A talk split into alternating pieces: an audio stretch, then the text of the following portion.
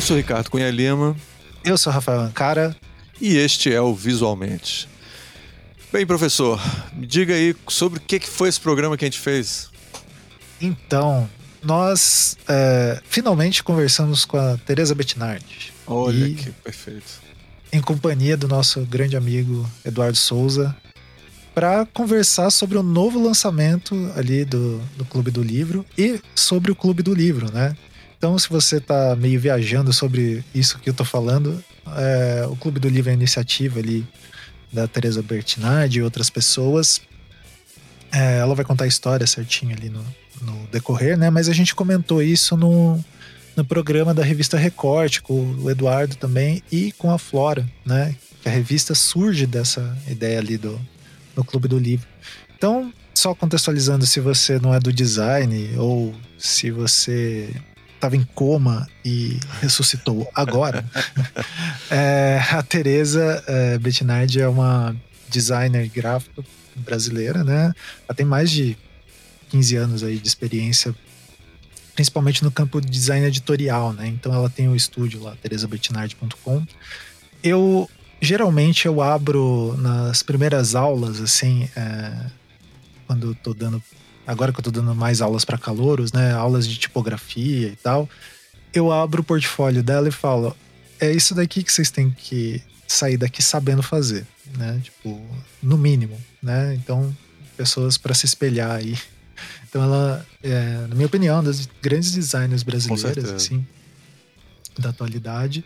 E é, teve essa ideia ali, né, tipo, do, do Clube do Livro, e daí, enfim, eu não vou estender muito, mas claro. eu acho que é bem legal a, a ideia uh, que ela vai comentar, e a gente acabou conversando muito sobre o tema desse próximo livro que eles estão lançando, uh, que é o Imprecariado, e enfim, né? Se você tá, trabalhou com design ou tá trabalhando com design, talvez você se reconheça aí nesse universo. Não com só certeza. design, né?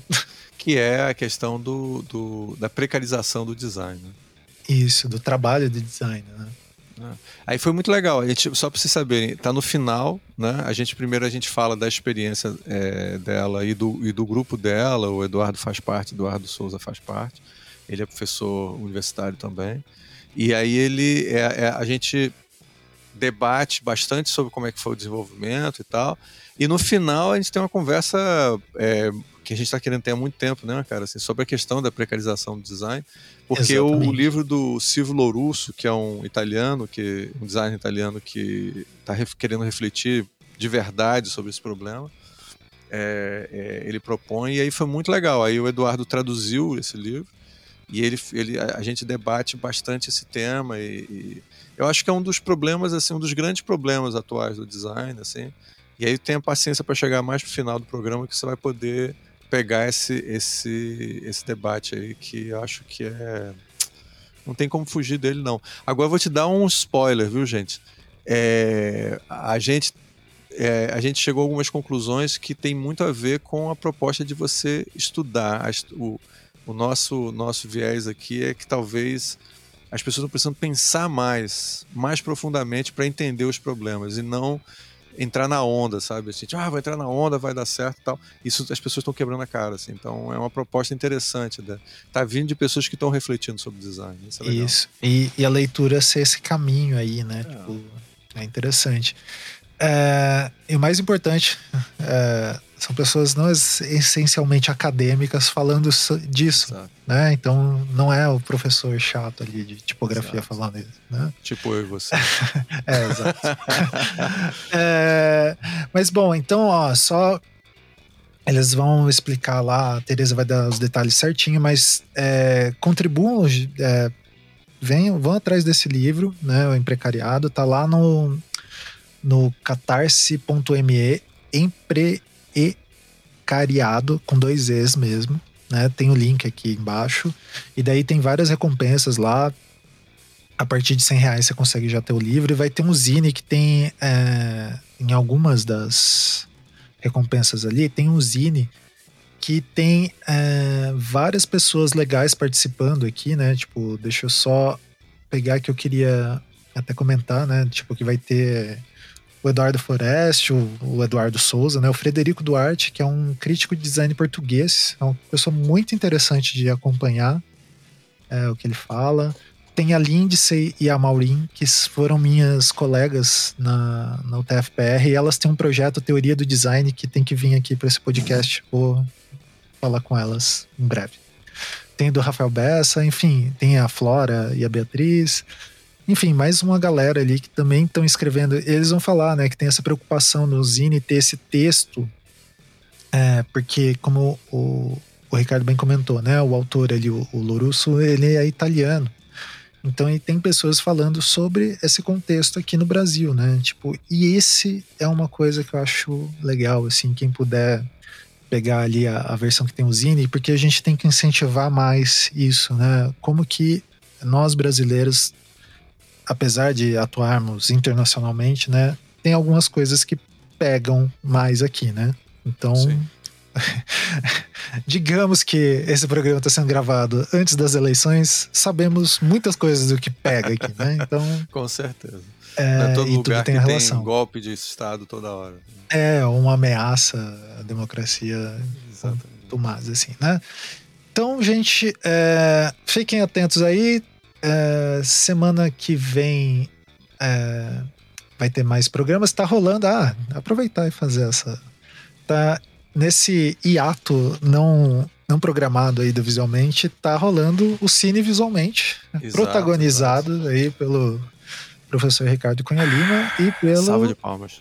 Salva de palmas, Léo e, e do outro lado do planeta, o Léo Cunha Lima O também. Léo Cunha Lima, claro, que é a Falando. razão do, do negócio. É assim, gente, só para vocês saberem, a gente é, a gente começou a, a semanalmente ficar analisando tudo que tinha, falei, cara, vamos transformar isso num podcast, assim, porque a gente tava conversando assim toda semana, porque tá tendo uma enxurrada de, de, de séries, Séries, é, né? assim, séries de altos caríssimas, de alto nível, Senhor dos Anéis e, e Game of Thrones e tal. Então a gente falou, cara, vamos acompanhar isso, porque é, por que não, né? E aí a gente tá fazendo toda semana, então, assim, por um tempo, toda semana vai sair um programa é, sobre as séries e filmes que estão rolando no momento. Então. São, Geralmente no começo da semana ali. é, O exatamente. começo da semana pra mim vai até quarta, tá? Tipo, Exatamente, é, é, é. Não é na- no domingo. meio elástico. Começo da semana no domingo, né? Ou no É, sábado. Não, pô, tem uma banda que eu adoro, chama Rei Mercedes, que diz que a semana começa. Tem uma música que chama. A semana começa na quarta. né? Mais ou menos. É muito. É- É, é isso.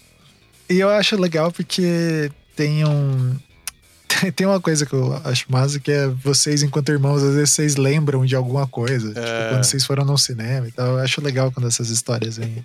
Tem muito, tona, assim, da gente, a gente é, lembrando muito de filmes que a gente viu juntos e é, a gente tem muita sintonia em relação. Nem sempre a gente concorda, não. Assim. Ele, por exemplo, ele. É irmão, né? É foda, ele, por exemplo, ele tá, ele tá super entusiasmado nessa nova série de Guerra nas Estrelas e eu não tô. Então, é assim, mas assim, a gente tá. A gente tá muito acostumado a conversar juntos aí. E assim, comentem, deem dicas, digam o que, é que vocês Isso. querem. As pessoas já entraram lá já pedindo pra gente comentar algumas coisas. É, Ah, é isso bom. aí. Compartilha. Assim, E. gente, Diga, diga. é, o, o nosso, né? a- contribuam com a gente para continuar fazendo esse programa. Exatamente isso que eu ia falar agora, lá no padrim é, barra visualmente, você pode ajudar as pessoas que contribuem. É, eu não sei mais. é, vergonha se fosse alguma coisa que eu tivesse, eu já não tava nem falando do padrim, né? Mas os apoiadores, vocês vão receber coisas sim. em breve. E É, eu já tô estamos- produzindo umas coisas para vocês também. Isso, a gente, tá, a gente tá aumentando o que a gente queria fazer para compensar né, todo esse tempo. E tem pessoas que estão contribuindo com a gente desde o começo, assim, então eu acho que vai ter umas recompensas ali. É, a gente tem alguns projetos aí pro final do ano, mas chegando mais pro final do ano eu falo, assim, É. de, de fazer alguns levantamentos pontuais pra gente conseguir fazer algumas coisas e tal. Os anos que vem, o ano que vem a gente acha que vai ser mais tranquilo. E, mas o que eu queria comentar daí de eventos que a gente sempre fala, né? Tem o P&D aí que vai rolar em agora em outubro, que estaremos lá, né, professor? Com certeza, Você- vai, ser, vai ser em Caruaru. E eu vou estar tá lá. O PD, o PD, ah, o PD não, tá... desculpa. É, no viagem. Rio de Janeiro. Rio Caralho, de Janeiro. que viagem. Pensei que já tá, eu já tô aqui, já Ele... vivendo no ano que vem já. Não, PD é, agora estaremos lá no Rio de Janeiro, na ESD. Na ESD, tá é... onde o design foi, foi desencaixotado depois é, de 21. Diz, diz a lenda, né, que foi lá que surgiu o design. Uma lenda equivocada, mas o lugar é bacana. Mas é, é e a gente vai estar tá lá, cara. A gente vai estar tá, é, e muita gente que a gente entrevistou também vai estar tá lá. Então isso. Vamos é. ver o que, que vai rolar. E no ano que vem, daí terá sim, o sim. professor Ricardo vai ser o Cicerone do, do próximo CID, que é o Congresso Internacional de Design e Informação. Enfim. Exato. exato. E a gente vai encher bastante o saco de todo mundo sobre isso. isso. Bom, então, já só para manter a, as introduções de 10 minutos, chegamos a 10 minutos. Agora Perfeito. fiquem com o programa.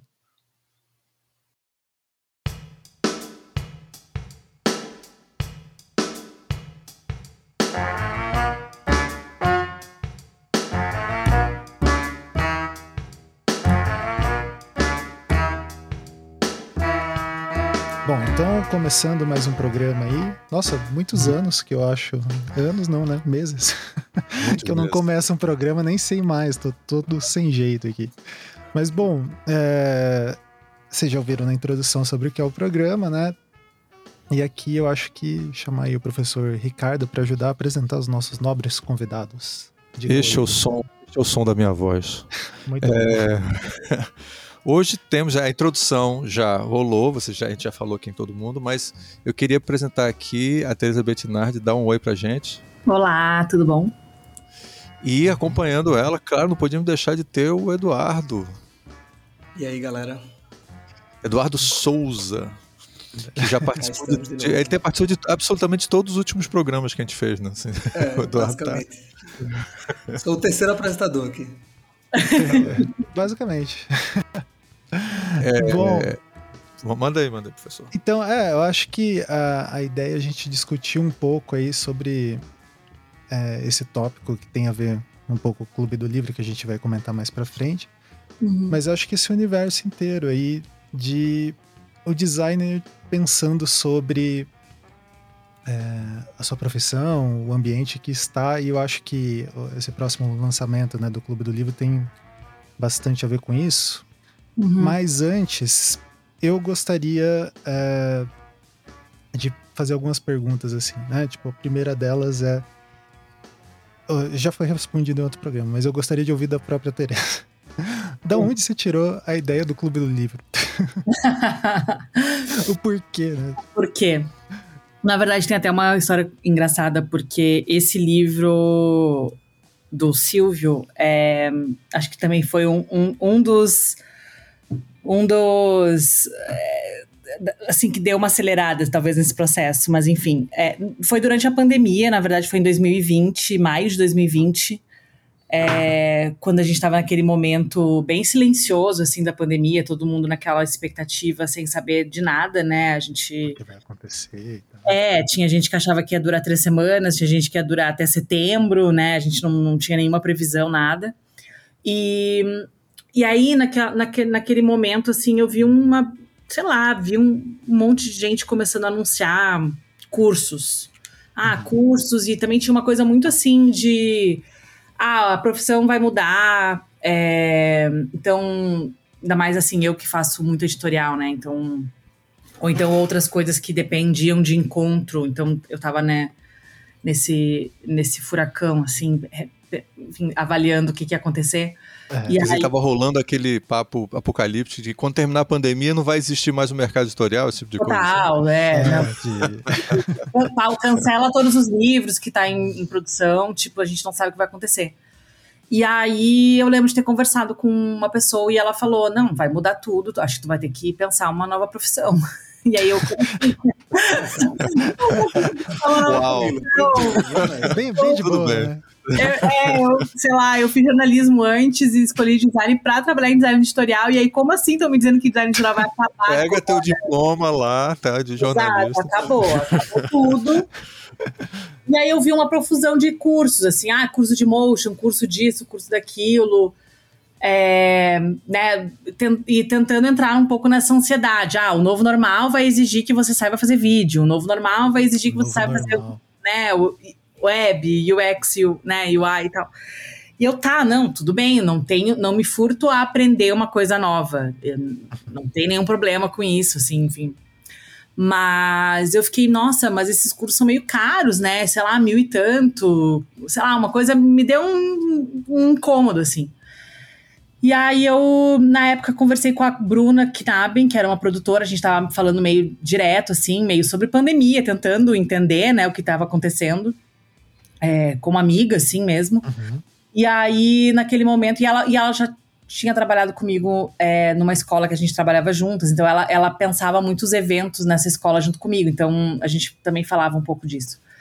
E aí eu, cara, eu acho que, enfim, é, acho que seria legal juntar uma galera e ler, né? Sei lá, tipo, dar uma assim. E aí eu lembro que naquela época também eu tinha um, um destaque, assim, no meu, no meu Instagram, assim, que já tinha de tempos, né? De livros que eu lia, assim, e compartilhava e tal. E aí eu vim, veio um monte de gente, assim, me pedir dica de livro.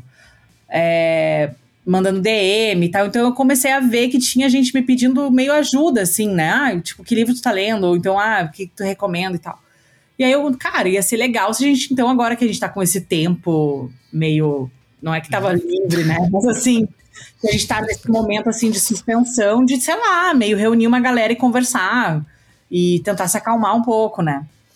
E aí a gente desenhou um pouco essa. Tá, então a gente sentou, eu e a Bruna, tipo, tá, em uma semana a gente desenhou meio tudo, assim, tá? Como é que vai funcionar, qual plataforma que a gente usaria, como é que funcionaria é, que tipo, quais os livros seriam. Aí eu também fui olhando os livros que eu, tenho, que eu tinha aqui e fechando essa lista de livros e, e, também essa dificuldade de fechar essa lista, porque tinha que fazer um meio termo entre os livros que estavam disponíveis em português, porque já, já de cara é, é, eu já entendia que tipo não podia recomendar livros que não, não foram traduzidos, né? Assim, a língua é uma barreira.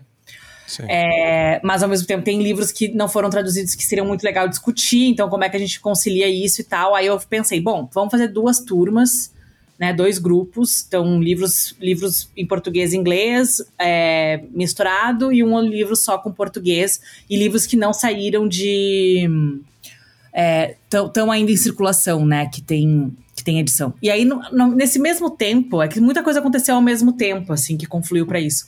E aí, no mesmo tempo, a Ubu me pediu para fazer uma resenha online do Políticas do Design. Hum. O E eu fiz essa resenha, eu fiquei o dia inteiro gravando essa resenha, né, naquele é, formato Reels, assim. E aí eu, ah, que legal fazer, assim, foi legal fazer isso, né, assim, naquele momento da pandemia, daí por isso também deu esse estalo. E aí, tá, colocamos no ar, só que a gente tava imaginando, sei lá, 30 pessoas, né? Tipo, tá, a gente cobre o custo da plataforma, aí eu pagaria a Bruna, né? Que, enfim, tem esse trabalho e tal. Tá, era meio isso, assim. Aí quando vê, 300 pessoas. e Uau. agora?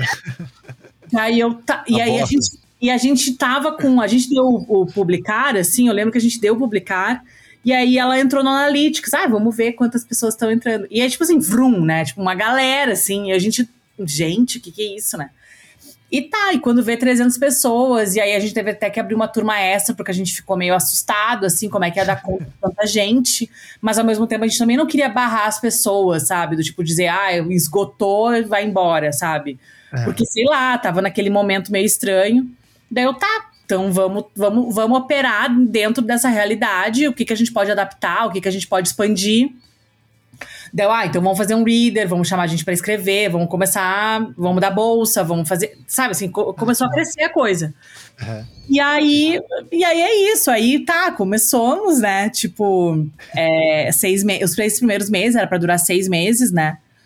E e aí, quando viu, assim, tipo, ficou aquela coisa meio grupo de apoio, assim, né? E a gente estendeu mais um pouco, mais quatro meses em 2021. A gente ficou mais um tempo em atividade, até que a gente entendeu que. É, ah, sei lá, a vida tava tendo, né, tava tendo, as coisas estavam voltando, né, de um jeito meio caótico, assim, as pessoas já, a gente sentiu que as pessoas não estavam mais conseguindo também acompanhar essa coisa de todo mês ler um livro e discutir, embora tivesse aquele quórum mínimo, assim, a gente tinha pessoas que entravam sim, sempre e tal, mas não era mais aquela aquela junção de pessoas, até porque as, as agendas estavam, né, começava a ficar meio Começando a retornar. Como que funcionava, Tereza, assim, a, a dinâmica do grupo? Tipo, vocês mandavam um li é, passavam um livro e tinha uma apresentação prévia? Como que funcionava? Isso, é, na verdade, assim, a gente abriu a lista de livros, então, assim, mesmo que se tu não fizesse parte do clube, tá, tava lá a lista de livros, se tu quisesse acompanhar no paralelo, tipo, beleza, né? É, tinha essa lista de livros, é, daí tinha aula, né? A primeira aula é eu que dava, eu falava durante duas horas, não consigo acreditar como isso era possível, mas foi. É, tinha essa aula em que eu apresentava, dava meio um resumo, assim, da aula e, e, colocava alguns pontos de vista, também deixando muito claro que era uma, uma visão muito parcial, né? Uma visão do meu ponto de vista e tal, e que isso entraria em contato com o ponto de vista de, das outras pessoas. E aí, uma semana depois, a gente tinha uma discussão aberta, assim, e aí a galera, todo mundo participava, assim, tipo, levantava a mãozinha e falava, assim. Falava. E eu atuava meio como moderadora, assim, tentando dar a voz para todo mundo, todo mundo falava e tal. E, e aí foi, foi isso. Aí também, eh, no início do, então, assim, no início de cada mês a gente mandava essa newsletter, né, com as informações do, de como que ia acontecer. Daí eu comecei a encomendar textos às pessoas, então o Edu até traduziu um, a Flora escreveu outro, né, que foi o que deu a origem depois a, né, como ela contou no, no episódio anterior sobre a recorte. É, mas também fui chamando muita gente, chamei a Catherine Dixon, chamei uh, Felipe Kaiser, chamei o Guilherme, então fui chamando, assim, pessoas que estavam mais meu, no meu entorno, assim, e, uhum. enfim, chamando essas colaborações. É, que aí via, vinha também nesse libreto digital, assim, que a gente mandava esse PDF junto com, com a newsletter e tal. E, e aí, depois desse, desse período todo, né, de quase um ano, a gente foi meio percebendo que, cara, existe um público para isso, assim, na verdade, existe um público que pode. Hum, apoiar esse tipo de publicação, traduções ou né, trazer esses livros mais atuais. Porque, se bem ou mal, a gente está com uma bibliografia um pouco defasada, assim, em termos de tradução. Não, total, né? Se é, pensar... Então, é, porque às vezes o critério, o critério de tradução das editoras é se o livro vai ser adotado numa escola ou não. Então era muito. muito.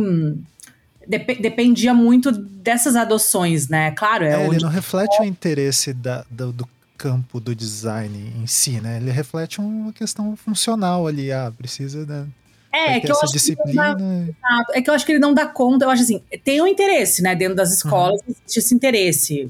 Assim, se ele é atualizado ou não, aí é uma outra discussão. Mas o, que, o meu ponto é que existe uma lacuna entre depois que tu sai da universidade, depois que tu se forma e tu vai para o mundo profissional, e assim, como é que tu se atualiza, né? Uhum. É, e, e, sei lá, tipo, livros são um jeito de se atualizar, né? De, de colocar essas discussões. E que livros estão colocados, né? Como que é essa atualização? Então, o que eu percebo, assim, o que eu percebi é que, tipo assim, cara, tem vários livros que eu, como eu não sou, eu, enfim, eu terminei minha graduação e fui, como, né, trabalhar. Então, eu não tô na academia, então eu não sei o que, que, tá, o que tá circulando na academia, mas ao mesmo tempo eu tenho interesse, eu quero ler, eu quero discutir, falar. Então, assim, como que a gente poderia fazer com que essas discussões pudessem também, né? Eu acho que mais pessoas é, que se formaram e não entraram na, na, na, no mundo acadêmico também têm o interesse de se atualizar pelos livros. E que livros vão ser esses, né? E isso, isso é uma coisa é, que. É, agora que você falou, né? Tipo, um mercado editorial. É, pensando, né? Os livros ficam nesse lugar só do. É só livro técnico, acadêmico, né? Tipo, não tem pensamento sobre design, né? Tipo, igual. Que era uma coisa que tinha na época da Kozak Naif, né? De algum, alguns livros que eram não necessariamente técnicos, né? Tipo, tem até aquele do Steven Heller, é, o Design em Diálogo, né? Que tinha umas entrevistas e tal. Né? Uhum. Coisa para você mergulhar nesse universo. Mas uma coisa que a gente estava conversando, Teresa, na, no último programa, é que quando algumas. A gente estava. A gente, a gente acompanhou né, o que você estava fazendo à distância, uhum. porque a gente é, como se diz aqui no Nordeste, enxerido. A gente é uhum. curioso.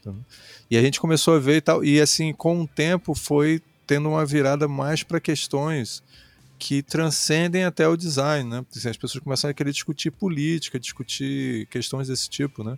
Inclusive uhum. o livro que você, o primeiro livro que chamaram para você fazer resenha era o Políticas do Design, né?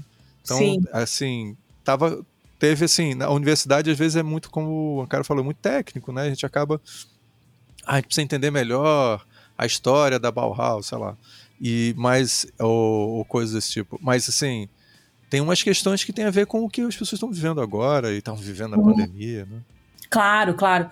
Não, e mesmo. É, é que às vezes a gente tá. Né, eu, eu, eu fico também. Eu, eu, o estudo de história do design, né? Assim, uhum. é claro que tu vai. Beleza, Bauhaus, você vai estudar esses fundamentos que fizeram, né? A profissão ser o que é, o, né? Que nos trouxeram até aqui. Claro que às vezes a gente tem essa interferência ou essa essa influência sentida de uma forma mais forte ou mais fraca, dependendo do período em que a gente está. Mas claro que, que, enfim, quando a Barroso fez 100 anos, muita gente discutiu, né? Enfim, se envolveu em debates discutindo isso, esse legado, quais são os, né, essas perspectivas e tal. Só que eu acho também é interessante pensar Tá, mas beleza, essa coisa que aconteceu naquele período histórico, como que ela se reflete até agora? Quais são os paralelos? Quais são as. Né? Então, assim, é, é um pouco estudar a história em contexto, assim, né? Colocar no momento atual, assim, como isso reflete na minha vida agora, né? Assim. E. E aí eu acho que tá, tem essa safra de livros novos, assim, que que talvez tentam colocar um pouco isso, né? E, e, e, também colocam isso de forma, às vezes, também muito não, não, não, não é que elas não sejam livres de viés, né? Então elas também são enviesadas. Claro, sim, tem momento, né? Então, Mas... por exemplo, eu acho Políticas do Design um livro muito bom, básico. É um livro básico, beabá, mas ao mesmo tempo, tipo assim, depois que você lê, tipo, é um pouco, tá, legal que existe esse livro, mas eu gostaria que existissem mais livros. É, eu, eu, eu senti é isso também. Eu acho, esse é o ele, único Ele livro. tem suas limitações. Totalmente, totalmente. Então eu também, então quanto mais livros, né, forem surgindo, acho que e é isso, assim, tem um movimento de, dessas publicações, né, de, mesmo que aconteçam de forma independente, ou às vezes elas estão dentro de grandes editoras, tipo a editora do MIT, ou então, sabe, tem, tem uhum. essa. Depende muito do formato da, da maneira como essa edição é organizada e tal. Mas o que chega no Brasil, às vezes, é muito dependente da adoção. Mesmo esse exemplo que você citou da COSAC. Por exemplo, eu trabalhei na COSAC bem na época que esse livro estava sendo publicado, por exemplo, o, o Design em Diálogo, né? Uhum. É, é um livro que é, claro que esgotou depois quando rolou o anúncio que a COSAC ia fechar, enfim, como seria, todo mundo foi comprando mil coisas e tal.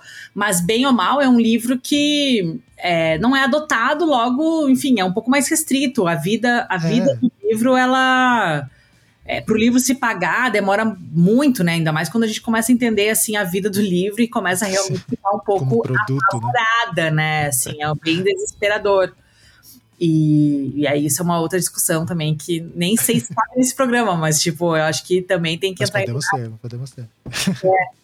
Mas, mas enfim, daí não, como não tá no, no, esquema da adoção, é um livro também mais difícil, né? De como é que você vai fomentar isso, enfim. Sim, é, não, e, e, de circular. É, que hora que você estava falando, eu fiquei pensando, né? É, eu, assim, o Clube do Livro que me chamou atenção na, na época ali, e agora você falando mais atenção ainda, né? É como realmente tem designers interessados em ler, né? E não só a galera é, que tá no meio acadêmico, né? Tipo, porque de uma certa forma, beleza, tem. É, é uma opção a pessoa não querer ir pra academia. E eu, eu admiro, na verdade, a pessoa. Eu gosto de ler e não quero ir pra academia, porque é um. Eu não eu poderia ter feito isso, eu gostaria de ter feito isso, eu só queria ler, eu não queria ter feito todo o processo, talvez, né? Sim, não, sim. Eu queria sim, mas assim, é, é que eu acho interessante ser essa mais, mais essa opção, né? Porque a gente vê que daí os debates da área, é, antigamente, né?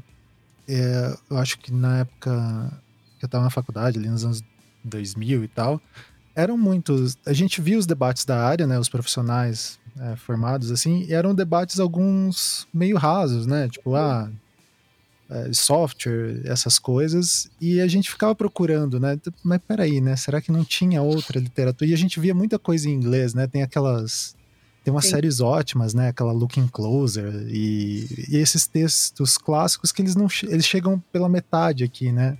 Uhum. Então acho que é, é interessante. É, o negócio do Clube do Livro me chamou muita atenção que e é isso que acho que vocês vão é, continuar esse, falando aí, né? Sobre isso. Esse resgate aí que vocês fizeram do, do clube eu acho interessante porque acho que é uma evidência de que, enfim, a gente tem esse preconceito que designer não gosta de ler e tal, mas talvez é, falte o material adequado para ler, entendeu? Assim, não é que designer Isso. não gosta de ler, é que designer não gosta de ler esses livros que são publicados aqui no Brasil, assim, sabe? É, é, regra, né? E que são adotados na, na, faculdade. Né? Que aí a gente começa a entrar em outros problemas que aí também, com certeza, não cabe nesse programa, que é o programa da educação e design no Brasil, né? É, uhum. ah, desse, dessa adequação, dessas discussões, do que é que faz sentido discutir hoje para as pessoas que estão se formando hoje e tal. É, mas eu acho que isso que a Tereza colocou é muito pertinente no sentido de que, é, como em todas as outras, como a leitura em geral no Brasil, né, o mercado é muito restrito. O, o, o público uhum. leitor é muito restrito, né? E aí a gente fica defasado nesse sentido, dependendo da adoção de, sei lá, e aí da maioria das faculdades é, de design do sul sudeste para adotar esses livros para ser publicado pelas mesmas grandes editoras é, de sempre, sabe, daquelas mesmas a grande maioria de algumas teses de dissertações, etc, que Isso. ocorre lá em algumas, algumas faculdades que são publicadas e o conhecimento que é produzido de design no Brasil está restrito à produção científica desses espaços. E a gente não tem é, uma produção, por exemplo, descentralizada no Brasil, por exemplo.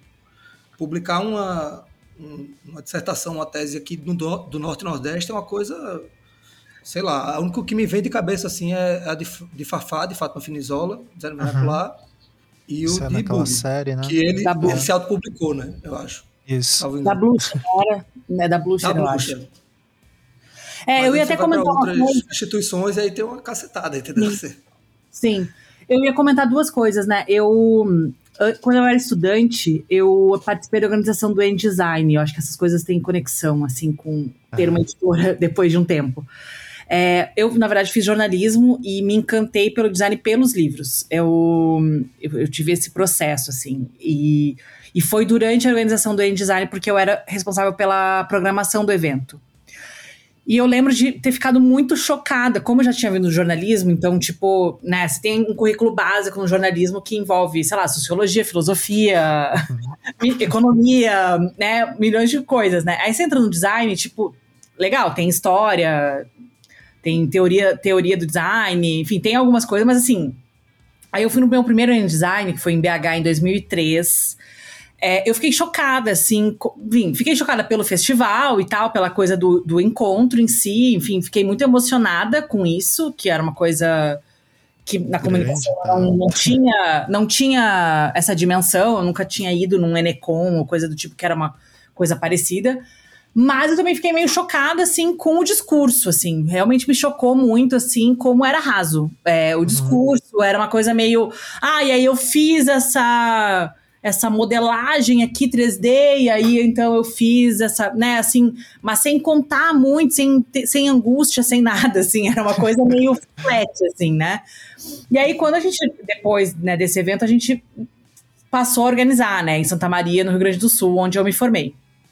E aí eu era a pessoa desse, da, da programação, assim, eu, eu acabei me envolvendo com isso, e acessando uma bibliografia, não só na biblioteca da universidade, mas também, enfim, é, na, na livraria lá em Santa Maria tinha uma cooperativa dos estudantes em que tu conseguia comprar livros com 30% de desconto. Era uma coisa revolucionária. Existe até hoje a SESMA, mas não funciona mais esse modelo, enfim, tá é, problemático. Mas era uma cooperativa dos estudantes em que eles, né, a gente podia encomendar os livros e ter acesso.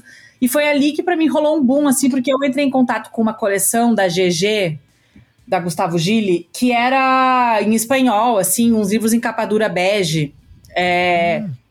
Que era, sei lá, tinha do Ives Zimmermann, do Norberto Chaves, tinha algum. E era meio texto sobre teoria, ou artigos de jornal e tal. E eu fiquei meio chocada, assim, nossa, essas pessoas escrevem no jornal, elas escrevem, né, no, no mundo, assim, esse texto tá no mundo, não tá num num, num claustro, né?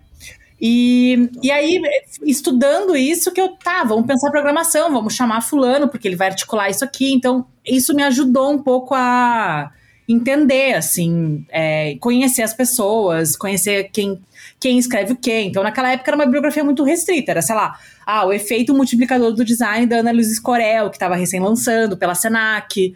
Aí era o livro do Vonner, que era aquela meio 50 é, anos é, e tal. Isso. Tinha Aí, documentário também. O, o livro do, do, do, do elementos do estilo tipográfico, lá pela COSAC, já tinha aquela a série do Designers do Design na COSAC, então, tu, né, do Rafael Cardoso, então você come, começava a entender, assim. E logo depois que eu me formei, assim, for, assim a gente citou aqui o livro da... É, esse modelo de publicar teses, né, e tal, para mim era muito chocante, assim, cara, não, não dá para publicar uma tese ipsis literis, você tem que rolar uma adaptação, tipo, transformar Outra uma mídia, né? Outros, conhecimento outros tá... Exato. Então você tem que transformar isso de um jeito palatável e acessível para mais pessoas, assim. Então eu acho que assim, uma coisa que eu acho que falta, é... e eu acho que as, os designers estão aprendendo isso mais, e aí eu acho que também por necessidade também, né? É mais uma maneira de comunicar isso, assim, de tornar isso Cara, é, é do interesse de todos entrar nessa discussão, sabe? É do interesse de todos entrar em contato com isso. Então, como que a gente vai fazer com que mais pessoas possam ser incluídas e que a gente não vai ficar lá para nós mesmos ou para meia dúzia de pessoas, né? Então, assim, para mim isso é muito claro, assim, quanto mais a gente puder incluir mais pessoas na discussão, melhor ela melhor, fica. Né? Né? E tal. Enfim, mais difícil também é para conciliar, mas é um trabalho, né? Assim, é, é esse trabalho que tem que ser feito. Teresa, uma coisa engraçada que a gente a gente tem se interessado por isso, até a gente está meio repetindo falar isso, mas aqui o, esse podcast, o que ele fazia parte antes, o, o Anticast, uhum. todos têm esses interesses e tal, tinha uma linha ligada à filosofia de design, opa. É, mas a é, mas eu não tinha visto uma revolução do jeito que aconteceu de, ah, depois do teu, do teu grupo de estudo. Assim. o teu grupo de estudo realmente, ele. Eu sei, inclusive, por, porque minha esposa está ligada a vários grupos de, de estudo de questões de teoria e questões políticas de design também. Uhum. É, mas eu não mas eu esses grupos eles acabam sendo localizados. Tem um grupo que está fazendo. Tem uns grupos inclusive que o próprio Eduardo faz parte e tal. Uhum. mas eles estão lá nos grupos deles aí fazem as lives deles e tal. Tem alguma coisa de juntar um monte de gente e meio que fazer um retrato de interesses de pessoas. As pessoas que estão interessadas em ler e debater não não estão tão interessados no que as pessoas achavam que elas estavam interessadas. Todo mundo achava que eles estavam interessados em ler livros, bons livros de design que estão sendo publicados e tal. Na realidade, as pessoas estão interessadas em coisas até fora do design, interessadas em um monte de coisa. Em jornalismo, eu fiz jornalismo também, eu sei como é que é. Lá é esperado que você esteja lendo um livro, é esperado que você esteja pensando, juntando jornalismo com sociologia. Assim, discutir marxismo, jornalismo é normal, não é uma coisa. Uhum. Mas designers discutindo marxismo é muito novo isso. Eu, assim, de uma maneira mais livre, que não esteja ligada a nenhuma instituição acadêmica, eu nunca tinha visto isso antes. Assim, foi realmente o teu grupo que, que abriu essa, essa, essa, essa perspectiva para mim. Assim, eu não tinha, uhum. eu não sabia direito o que as pessoas estavam tão interessadas. Acho que depois do teu livro ficou mais claro, assim, o teu grupo. É, na verdade, eu, eu, acho também que o grupo do clube, ele ainda é muito restrito, assim, né? De um sentido, é, ele também é uma bolha, né? Eu não considero é. ele... É, claro que a gente tentou incluir o maior número de pessoas que chegaram até a gente, de várias formas e tal. Mas eu também entendo que ele é uma visão parcial. Agora, uma coisa que eu acho que é interessante, assim, de, de ensinamento do clube, que se eu puder compartilhar para mais pessoas, para pegar esse insight e reelaborar também, é que eu acho que o que o clube mostrou é que não só a gente tem essas pessoas interessadas em livros e em ler sobre design gráfico, estudar design gráfico, se aprimorar pela leitura, mas eu também acho que a gente tem pessoas que têm opinião sobre design. Exatamente. É, e são pessoas que, sei lá, viraram colunistas da Recorte, né? É, pessoas que participavam do grupo lá e que antes não. Tu não sabia o que elas pensavam. Para mim, cada manifestação das pessoas no, nas discussões era uma resenha de uma pessoa. E aí tu vai dizer que essa pessoa não tem opinião sobre o que ela faz? Claro que tem. Sim. Né? Então eu acho que isso para mim é a potência da coisa. Assim, todo mundo é um, um agente de, de opinião e de propagação de, de, de opinião em potencial, sabe? Todo mundo tem essa opinião. E eu acho que o grupo ajudou, né? As discussões coletivas ajudam a, a, sei lá, eles se articularem, ou elas conseguirem também entrar em contato com outro ponto de vista e tentar reelaborar o ponto de vista delas a partir de, de insights que outras pessoas colocaram. Então, assim, eu saía do, do encontro final, assim, quando todo mundo debatia, eu, nossa, que legal saber o que né, fulano, ciclano Sim. e beltrano pensam, sabe? Agora, assim, em vez de saber só o perfilzinho se, se, ela compartilha isso ou aquilo, gato, ou meme, ou sei lá o, o quê. Que que legal que ela pensa, sabe? Que legal saber o que a pessoa pensa, sabe? Porque daí eu consigo também me aproximar ou, ou pegar, né? Assim, eu acho que é, é um pouco isso, assim, da gente conhecer as pessoas também pelo que elas pensam, assim. Então, para é, mim. Nossa, Tereza, isso que você falou é bem legal, porque às vezes a gente fica acompanhando, né? Uhum. Os designers nas redes sociais, a gente não não vê o que as pessoas pensam, a gente vê o que elas compartilham, né? Tipo, se ela gosta é. de gato, o que, que ela tá comendo, sei lá, coisas do é. tipo, né? Ou, isso ou fica uma coisa... coisa... restrita ao trabalho dele também. Ah, eu fiz isso aqui, eu fiz com esse cliente, eu fiz Mas esse... isso é engraçado porque a hora que a Teresa comentou, né, da... É, em algum momento ali ela comentou da, das pessoas, né, designers e, revista, escrevendo em revista, alguma coisa assim, e me lembrou de um tópico, assim. Uhum. você não falou desse jeito, mas eu não sei porque... Me... Dos artigos, né, jornal Isso. e tal. É, uhum. Que aqui em Curitiba tinha um professor, né, o Ivens Fontoura, um designer, que ele escreveu, é, teve durante anos, acho que quase é, de 88 a 2009, uma coluna no jornal, assim. E eu acho que virou, chegou a virar um livro essa coisa. Só que assim, é uma coisa muito restrita. Curitiba é. O design paranaense, assim, tipo, ele meio que é muito. As coisas acontecem aqui e são só aqui, sabe? Tipo, é dentro. É uma bolha muito uhum. fechada, assim. E daí eu fico pensando, né, o quantos será esses outros casos, né? E, etc, de designers que circularam, mas é, o que, que eu quero falar é assim, né? É, eu acho que esse fator multiplicador que você está falando, que nem no caso aqui, era uma coluna de um cara vendo esse cara pensar, né? Se esses designers é, que estão participando do Clube do Livro, eles começam a expor esse pensamento, né? Tipo, de outras formas e... E às vezes as redes sociais não é o melhor lugar para a gente conseguir expor isso, são esses grupos mesmo, ou é, a revista Recorte, que eu acho que, é, que sai como um espaço para isso, né? Mas eu acho que mostrar esse caminho para para as pessoas que, tipo, ah, você tem uma profissão que ela tem que pensar também o, o, o que está sendo produzido, como se produz.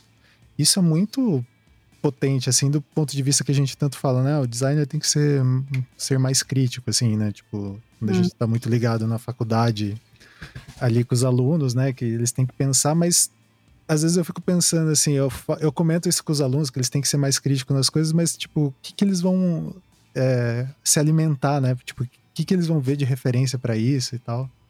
Eu achei interessante esse, esse ponto. Aí. É, é que se, se a gente não pensar, vão pensar pela gente, né? Exatamente. É esse o ponto. Então, eu acho que, na verdade, ela está sendo pensada todos os dias, né? E, e na verdade, eu acho que, que, que quando a gente discute, a gente também tem, sei lá, é um jeito de se articular. Eu acho que no durante, eu acho que a experiência do clube ela acabou sendo muito mais de, de assim, o efeito, eu, assim, eu, eu olhando, né, também de dentro, que também é enviesado e tal. Mas eu acho que funcionou muito como esse grupo de apoio, assim, né? Eu, eu, eu acho que, assim, é difícil avaliar é, o, o, o que o impacto ou que tipo de mudança isso pode provocar a longo prazo. É a mesma coisa na época do, do N-Design, assim, quando você organiza o evento, o que, que vai causar? Né? Nossa, eu queria que as pessoas saíssem transformadas, né? E aí, tipo assim, terminou o evento, acabou, né? Tipo assim, que, o que, que vai acontecer? Só vai aparecer depois, né? Então, acho que eu não, não, não dá para pensar muito nisso, assim, senão realmente. É, tem que fazer, né? Tipo, é, é muito bom. Exato. Bom, nessa linha aí, então, beleza, teve o grupo, e daí o que que levou a essa mudança para virar um, um selo editorial, alguma coisa do tipo? Sim. Me, me conte mais sobre isso. É, então, aí também volta alguns anos antes. É, assim, eu sempre. Eu, enfim, por eu ter entrado no design por conta dessa via da leitura, né, assim, e eu sempre quis envolver o design editorial, na verdade, muitas vezes, assim, muitas das minhas escolhas é, do meu caminho profissional, ele também foi um pouco pautado talvez nesse sonho que eu nunca disse, assim, de ter uma editora, né, assim, de, uhum. publicar, de publicar design, né. Então, por exemplo, eu comecei a trabalhar na COSAC porque eu queria saber como os livros de design eram feitos. Era o meu principal interesse em trabalhar lá, assim. É, entender como que, como que isso era feito lá dentro. É, da, da, mesma forma, a, a, algumas iniciativas que eu acabei me envolvendo de escrita. É, enfim, te, tem, tinha esse pano de fundo e tal. Só que é muito difícil, né? É muito custoso, precisa, né? Que tipo de investimento tu precisa para abrir uma editora? Hoje em dia eu tô entendendo que para ter uma editora tu tem que ser meio herdeiro. Então assim, de onde de diamantes, talvez. Uma pastral, caso contrário você tem que fazer crowdfunding mesmo, assim, como. Então eu não tenho herança no mapa astral, né? Então assim, é, é difícil, porque e aí envolve todo toda uma rede de como que esse mercado se articula, que nem cabe entrar aqui, mas é tipo assim, a, o que fica para as livrarias, o que fica para editora, como que esse rateio é feito, como que, então assim, todas as questões é muito complicado, assim, então inviabiliza muito. É, mas quando a gente percebeu que existia esse público, cara, existem 600 pessoas, né, 300 pessoas que a gente tinha, né, de que participaram no clube interessadas em discutir, em aprender isso, né? Então, será que a gente não conseguiria? Foi essa a primeira pergunta. Assim, será que a gente não conseguiria traduzir alguma coisa? E aí a, a opção pela tradução, ela foi, na verdade, assim, é, porque é, é a coisa mais imediata, vamos dizer assim. É mais fácil tu traduzir um livro do que tu organizar o livro, uhum. as pessoas escreverem, como é que vai ser. Então, assim, em, em, tempos, em termos de você ter uma recompensa imediata, assim, ah, vamos fazer, organizar essa campanha, em quantos meses a gente tem um livro, né? Então a gente optou pelo caminho da tradução inicial para sentir um pouco o clima, né? Então foi assim que foi com, aconteceu com Inimigas Naturais. É, que foi o primeiro crowdfunding que a gente fez. E aí, na verdade, o que a gente fez foi o seguinte: ah, então tá, vamos fazer um catarse. É, tudo ou nada. Então, assim, se não rolar, eu não me comprometo. Em... Nunca aconteceu, né? Nunca aconteceu, eu vou embora, sei lá, faço a minha no Uruguai, sei lá, vou. Esconda aqui. Me aqui, acabou. É, mas, tipo, vamos tentar, vamos ver o que, é que vai acontecer e tal. E aí foi assim que aconteceu o primeiro. É, e aí foi realmente uma mobilização, assim, isso que eu achei também muito emocionante, assim, das pessoas que participavam do clube também, elas mesmas, tipo, entrarem na página e atualizarem todos os dias para ver quanto que tava meta. Envolveu as pessoas, sabe? Daí tu vai me dizer, ah, como é que tu fez isso? Não sei como foi feito. Lá, tipo, foi isso, assim, né? As pessoas acreditaram nessa ideia, assim, da importância disso também. E, e esse que é legal, na verdade, né? Não é nem tipo, ah, não, usei uma estratégia de marketing XP. Não, tipo, você fez e estava tão motivada de fazer que muita é. gente também, né? Se, e, e, essas causas coletivas, daí acho que uhum. é legal nesse sentido, assim, né? E o livro, putz, ele é, ele é muito bonitinho, assim, eu tenho, eu comprei. Comprou? E por que esse, é, assim, esse... eu tô fazendo perguntas bobas, tá? Mas me desculpe, eu tô fazendo papel de entrevistador. Sim. É, o porquê desse título? É, por que, que vocês optaram pelo primeiro livro a ser traduzido ser esse? Ah, na verdade, assim, esse livro era um dos livros que estava no radar, o outro livro era do Silvio. Eu lembro que na época que o livro foi apareceu assim na minha timeline, era já era eu, eu, eu conheci esse livro enquanto eu estava pensando o Clube do Livro. É, que eu vi esse livro e tal, e eu lembro até que eu tinha tweetado, assim, meio revoltada, porque naquele momento, assim, tava super difícil até o frete, né? É, é. Tu conseguir frete internacional, mesmo comprando na Amazon, tipo, era, tava mó difícil. É, não, não, não entregava Aí eu revoltada, assim, tipo assim, como assim essa editora da Holanda, Onomatopi, lá, publica esses livros e não disponibiliza um livro digital agora nesse momento, sabe? Então, assim, eu, Tá todo mundo aqui falando em decolonial e ai, vamos, né, vamos sair do norte global. E assim, sair do norte global, vírgula, porque assim, o livro impresso eu tenho que ir na Holanda comprar, né? Daí eu lembro que eu tinha escrito pra editora e pro Silvio. É, escrevi pro Silvio. Ah, então, tô querendo procurar o livro aqui para comprar, não tô achando e tal. Aí ele me mandou o PDF. Ah, tá aqui o PDF. É, e aí eu fiquei meio revoltada, assim, porque eu falei assim, cara, não quero PDF de graça, sabe? Eu quero pagar pelo livro, mas me dá um jeito de pagar, sabe? E aí eu, não, tudo bem. Era esse, eu lembro que era um outro, uma, outro, uma outra publicação daquele pessoal lá de Portugal, do Porto, é, Modes of Criticism. A Modes, né?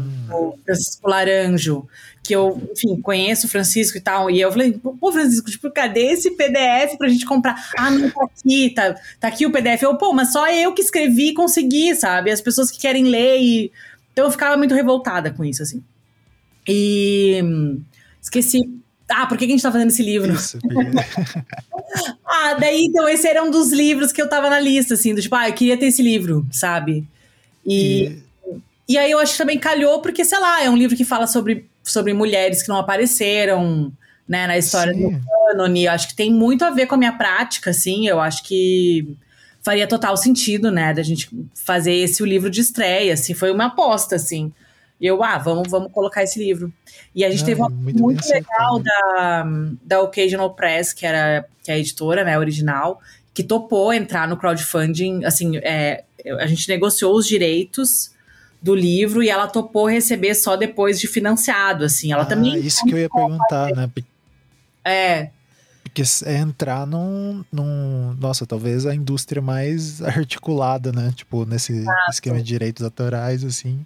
É, e aí eles toparam, do tipo assim, ah, a gente fez um contrato em que é, só, só, eu só deveria né, pagar se tivesse financiado. Então, quando rolou, deu tudo certo. Então, foi meio por isso, assim, acho que era um livro que estava no radar, é um, né, um livro recente, acho que toca em alguns temas que eu acho que é importante a gente discutir, enfim.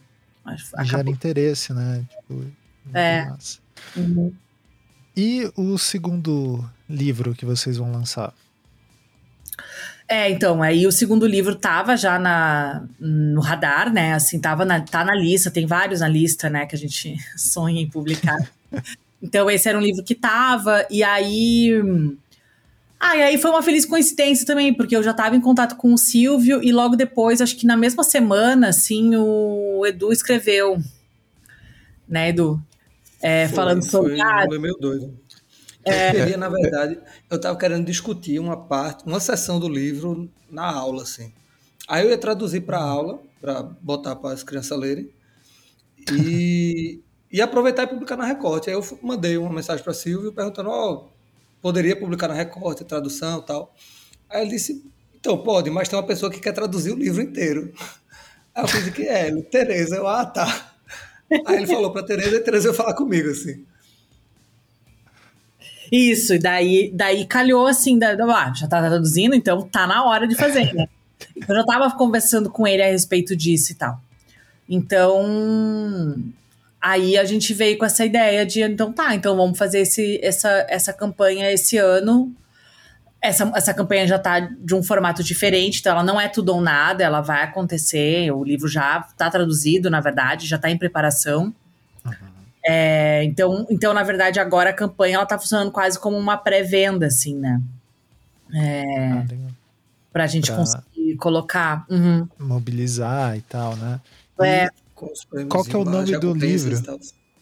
É, e, gente, assim, chama o, o nome do cara é Silvio Lourusso. Vocês estão chamando ele com a intimidade enorme, as pessoas. Ai, desculpa, é verdade. É. É, meu irmão, o Silvio.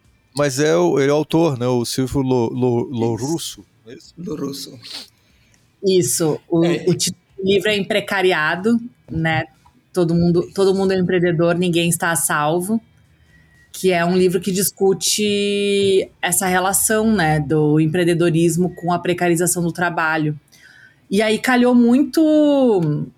É, o livro foi publicado em 2019, né? Se eu não me engano. É, e aí eu acho que tem tudo a ver com o que a gente está vivendo aqui no Brasil, né? Assim, na verdade é um movimento que afeta todo mundo, assim, mas eu acho que tem muita relação com muitas das dores que eram divididas também durante os, os debates do clube. Então, assim, eu acho que já, já, já chegou essa onda aqui, assim, já. Então, acho que é bem urgente a gente conversar a respeito disso. E, e, e que eu acho que assim fala de, de, de aspectos dessa precarização do trabalho que é um pouco é, é um ponto de vista, claro que é diferente de um tipo de olhar do trabalho em plataforma, que a gente, né, que, que isso já está no debate eleitoral, até Sim. em termos de iFood, é, uberização no trabalho. Então, assim, é um outro tipo de, de, de olhar sobre isso, muito mais ligado ao trabalho criativo. Então, assim, é um trabalho que tem nuances específicas, diferentes, né, do, desse, desse outro tipo de, de é, precarizado, né? Mas que também nos afeta, assim, também, também tá, assim, é, então, assim, eu acho que é um é, é um raio transversal, assim, que vai meio, meio tomando e, e afetando todo tipo de profissional, né? De, de, assim, é, é muito difícil escapar disso, né? E eu acho que é um pouco o que o livro também aborda, assim. E, na verdade, é, a motivação também de publicar esse livro, ela... Ah, enfim, acaba sendo um pouco pessoal também, assim, de, de você também sentir que, caramba, isso também tá acontecendo mesmo com da, dentro da minha prática com mais de 15 anos. Então, assim, isso deve estar tá afetando mais pessoas, né? Assim, tem um feeling disso, de que isso também tá colocado para mais pessoas, né? Então. É, isso, isso, que eu ia perguntar, assim, porque a hora que eu vi que, enfim, o Eduardo lançou, ele deixou. Sabe aquele meme da fofoqueira Uhum. É, a, em coma ali, porque por causa da fofoca pela metade. No último programa ele comentou que tava traduzindo, que ia lançar, eu, tá, não vou ser o chato, que livro que é, que não sei o que. E a hora que eu vi o tema, assim, é um, é um tópico de, de discussão para mim, assim, que ele é, ele é bem importante, para mim é bem, cra, bem, bem claro, é difícil, né? Bem claro, porque é, eu vi isso acontecer algumas vezes na, na minha trajetória assim no design e dá a impressão que meio que colocam pra gente que é, é o comum, né? Tipo, que é o uhum. normal, né? De, de a gente trabalhar, é, ser frila, daí você, quando precisa de grana, você baixa preço, quando você, você pega trabalho que você não quer, você vira à noite, né? E daí, com, conforme a gente começa a trabalhar mais no universo da publicidade, daí outras coisas que vão reificando isso, né? E daí eu fiquei pensando, cara, é, é aquele negócio, né? Claro, tem, você vê vários profissionais, só que você vê vários designers saindo fora do design para não sofrer com isso, mas ninguém discute. Tá, todo mundo sofre com esse negócio e ninguém fala desse tema. O que, que, que acontece, né? O, é, tão poderoso fico, o negócio. A coisa que fica é meio que uma, uma um acordo tácito de seleção natural, né? Quem conseguir é. resistir a esse negócio, então vai ser um, vai merecer ser designer, assim. E, velho, eu vi muito isso na minha graduação e eu demorava para entender, porque eu não sacava, meu irmão, como é que estágio, não, mas estágio, tem que fazer estágio para fazer portfólio, mas estágio de graça, ou pagando 200, 300 reais, assim. Não, mas tem que fazer, porque senão você não faz portfólio, aí você não consegue um estágio melhor, e aí você não, não consegue é, escalar na carreira. Só que aí a galera que tinha, sei lá, amigos de amigos que recebia indicação, conseguia fazer grandes trabalhos, e aí conseguia trabalhos maiores, e aí conseguia se firmar na carreira, saca? Ou então, aí eu ficava, meu irmão, mas como é que funciona isso? Não, não tem. Qual é a lógica? E aí, super normal é, eu viajar com notebook para poder fazer o freela, entendeu? Vou viajar uma semana, Sim. que eu não tiro férias, mas eu vou viajar uma semana. Mas, porra, aparecer um freela, eu vou levar o computador para casa eu precise ir lá fazer no meio das férias. Isso é real, assim. Tem até um texto da Record que eu, que eu falo que design é meio que a vanguarda da precarização por causa disso. Assim. A gente incorpora essa. E principalmente no sentido do que Silvio fala no livro, da precarização do trabalho criativo, né? que, como Teresa falou, é um pouco diferente desse, desse trabalho de plataforma, né? a precarização plataforma, mas que a galera naturaliza de um jeito esse processo de incorporar o estilo de vida, nossa própria razão de existência, ao trabalho que a gente vai fazer e que precisa ser feito a qualquer hora. E que isso tem uma aura de liberdade, assim, saca? É. De é, estilo de vida mesmo, né? Estilo é. de vida mesmo, sim. É, eu, eu, e eu acho que, que a minha geração, que é a geração que se formou em 2000, 2006, 2000, né, nesse momento assim que a gente estava uhum numa perspectiva de crescimento econômico, né? Numa perspectiva é que tinha um mundo inteiro pela frente, um mundo assim, inteiro tinha possibilidades, né? Para mim, às vezes, é muito difícil entender se, se era um. Se era uma, uma um, se era juventude ou era o governo. É meio difícil assim, conseguir avaliar, né? Assim. Ah, mas tinha isso. Então, no momento assim de um otimismo do mundo, né? Pré, pré-crise nos Estados Unidos, né? Que, né da, da, da, da bolha imobiliária e tudo mais. Primes, né? Total, totalmente. Então, assim, é, esse, incorporar esse estilo de vida nômade digital, de que, ah, eu posso abrir mão da, de uma CLT, né? Que foi um movimento que eu pessoalmente fiz. Eu abri mão da CLT para abrir um CNPJ para ter mais liberdade ou para ter ah, ganhar um pouco mais, mas na verdade não ganha mais, né? Porque você, ah, você tá achando que você tá ganhando mais porque estão descontando o FGTS ou outros benefícios, né? E tá, e Seguridade social, né? Tipo, é, é... é, engraçado, né? Como isso foi colocado para nossa. Eu sou mais ou menos dessa geração e foi colocado pra gente, não, agora vocês liberdade. vão poder fazer tudo. É, liberdade. Exato. Vocês têm que ter o CNPJ aí que vocês vão trabalhar para fora. Exato. Internet, Exatamente. Né? Exato. Então a minha geração acreditou muito nisso, né? Muito, muito. E, e deu ruim, né, gente? Deu muito ruim. É, a gente tá aqui agora, assim. É, a gente tá entendendo o que foi esse movimento agora, né? Exato. Esses anos todos aí. Exatamente. E, ah, e aí eu, milhão, pequenas coisas, né, que vão meio minando o teu dia a dia, né? Outro dia alguém tava também me contando um episódio que, assim, eu falei, nossa, é precariado total, assim, né? Que uh, de alguém que fez um trabalho para um estúdio, para né, um, uma empresa. Então, assim, um, um MEI fez um trabalho para um CNPJ que, na verdade, estava fazendo um trabalho para um outro CNPJ, um big CNPJ, né? Uma grande corporação, Isso. sei lá. Daí, então, assim, é, é o terceirizado do terceirizado, né? Daí, sei lá, o pagamento do, da, da Big Corporação lá não, não caiu, porque demora 120 dias para pagar, demora, né, assim, fatura uhum. é o país do crediário, né, assim, é, é uma coisa que vai meio se empurrando é, para frente. Pra frente é. E aí o fornecedor, o último fornecedor, né, a última ponta do fornecedor, não recebeu também, porque ninguém garante nada. É, é eu, ah, eu não vou te pagar porque o fulano, né, o, o, o cliente final não me pagou, mas peraí, quem garante alguma coisa aqui? Quem tá assumindo os riscos aqui? Quem, né, assim, ninguém, tá todo mundo esfolado, na verdade, né, assim, tá todo é, e isso, isso que você tá falando, Teresa, você descreveu, assim, eu fui sócio de um estúdio de design nos últimos anos, assim, uhum. E esse começou a ser é, recorrente, esse tipo de trabalho. A gente encerrou a sociedade, da minha parte, um pouco por causa disso. Assim. Tava sendo recorrente esse tipo de trabalho, que a gente era o segundo ou terceiro dentro da. Tipo, tem a giga empresa e contratou uma outra grande empresa, e daí contratou a gente, e a gente contra, subcontratava é, outras pessoas. Daí, assim, você tava no meio, você tava precarizado e precarizando outras pessoas, assim. Uhum. E daí, quando um não pagava, daí é sempre isso, né? Tipo, a grande empresa, ah, não, a gente paga uns 120 dias, né? Tipo, porque Sim. olha o tamanho do projeto que a gente pegou, né?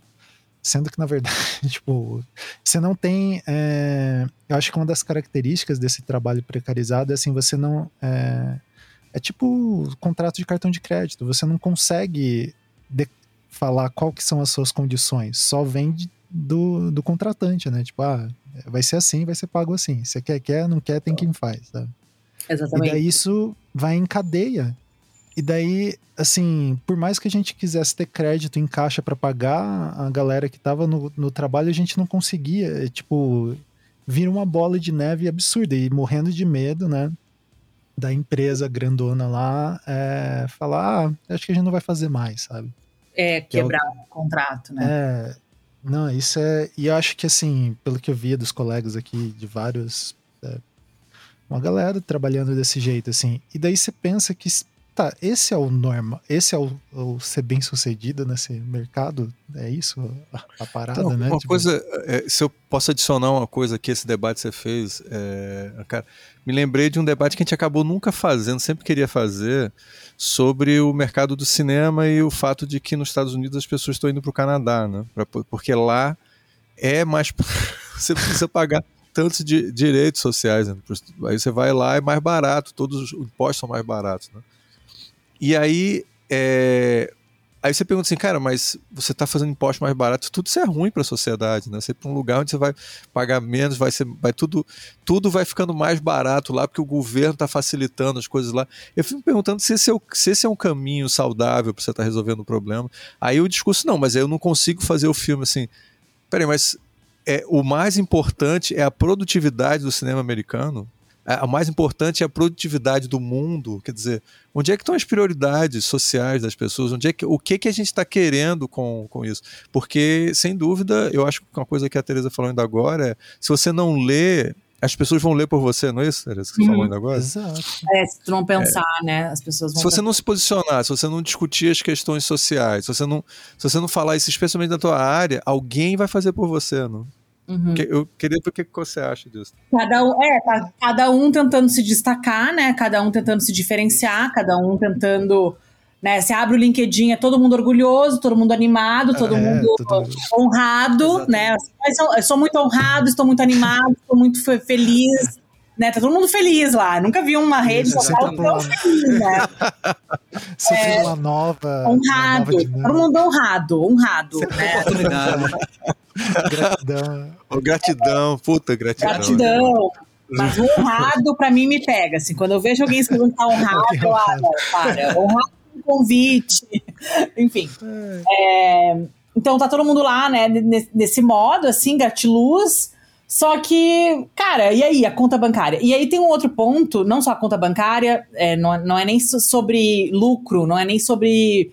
É sobre condição de trabalho mesmo. E eu acho que também Sim. tem um ponto que quando, quando alguma coisa medonha, assim, de, de exploração, de. É, acontece, e às vezes até, tipo, te te quebra um pouco, assim, né? Quebra internamente, no sentido de quebrar uma confiança, de quebrar um, um, né, uma confiança em você mesmo, mas a confiança nos outros. É, quando rola um tropeço, fruto dessa precarização, dessa relação é, precária, das, das relações que não são claras, dos acordos que não são. É, a tendência também é a gente se culpabilizar de forma individual, né? Individualizada. Então, Sim. ah, eu não me protegi, eu não fiz a minha Sim. parte, eu não me valorizei. Né? Existe também esse discurso de tipo, ah, você tem que se valorizar. É, não dá para cobrar baixo, mas a culpa de cobrar baixo é sua, né? Assim, porque é, não é do... tem outras pessoas aí que já entenderam o seu valor, já entenderam é, e, que sabe se vender, né? Sabem se vender essas, e tal. E é muito duro isso. É muito duro. É...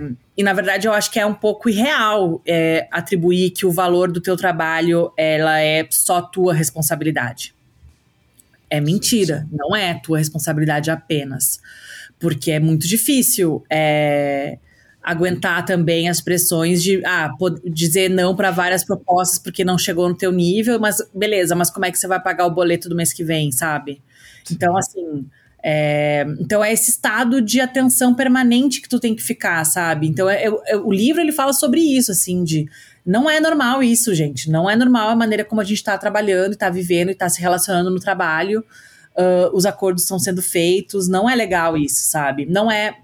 Não, não, não, não pode naturalizar da forma que ah, uma pessoa ganha um milhão e meio de um projeto e vai te pagar nenhum por cento disso da tua contribuição do design gráfico, sabe? Do design para alguma coisa. Tipo, não é, não é normal isso, sabe? A gente tem que sei lá, eu, eu acho que a gente tem que constranger também, assim, quem faz isso, sabe? Sei lá, enfim, tô aqui também pensando... É, e, também é, eu acho que uma questão, né, que eu tô vendo com o pessoal, e, e o pessoal que tá vindo do, do teu grupo, é, escrevendo e pensando, é, e o Eduardo, sem dúvida, vai ter muita coisa para mencionar isso, mas é uma, uma certa. É, uma coisa que outras áreas fazem com mais frequência, mas é se organizar politicamente. Né? Eu uhum. acho que a uhum. organização política, a consciência política do seu papel social é uma coisa que era praticamente era muito assim não era uma coisa forte no design assim até recentemente uhum. eu acho Uhum. É, de repente, não sei, o Eduardo tem escrito um pouco sobre essas coisas, o que que eu quero saber o que, que vocês pensam. Não, é, é, uma coisa, o mínimo eu acho assim, é que é uma coisa que eu defendia desde a graduação, eu acho, é estar junto com as pessoas, assim, sabe? É, até para isso mesmo, meu irmão, ó, quanto é que eu cobro tal. Você uhum. não sabe, aí a galera diz, não, vê lá, tá na minha época, acho que não sei se ainda é hoje, a tabela da Degraf, né? Vai lá ver. Aí o cara, meu irmão, mas uma marca aqui é 10 mil reais. Aí o cara, não, cobra, sei lá, 5% disso. Aí você fica, pô, mas qual o critério, brother? assim? Matemática. É, não, cobra 5% e vê se cola. Aí o cara, não, não, só, só dou 200 conto. Aí você, porra, beleza, vou ter que fazer, né? Tô começando agora tal.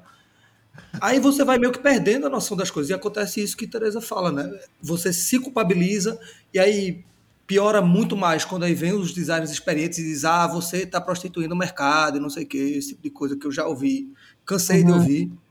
Eu, eu já ouvi uma coisa horrível, designers dizendo que não, não, é assim mesmo e designers são prostitutas, assim. Além de ser uma coisa horrível de você criar esse é. quer dizer, ele chega e diz, não, é isso daí e daí foda-se, é, tá é, essa noção de se conformar, assim, reificar esse. É, e reificar e, e, e, criar os, uns estereótipos horríveis. Não, mas continua, eu tô interrompendo, vai lá. É, mas aí, enfim, uma coisa que o mínimo é você se reunir com as pessoas e dizer, oh, meu irmão, como é que tá aí tua realidade?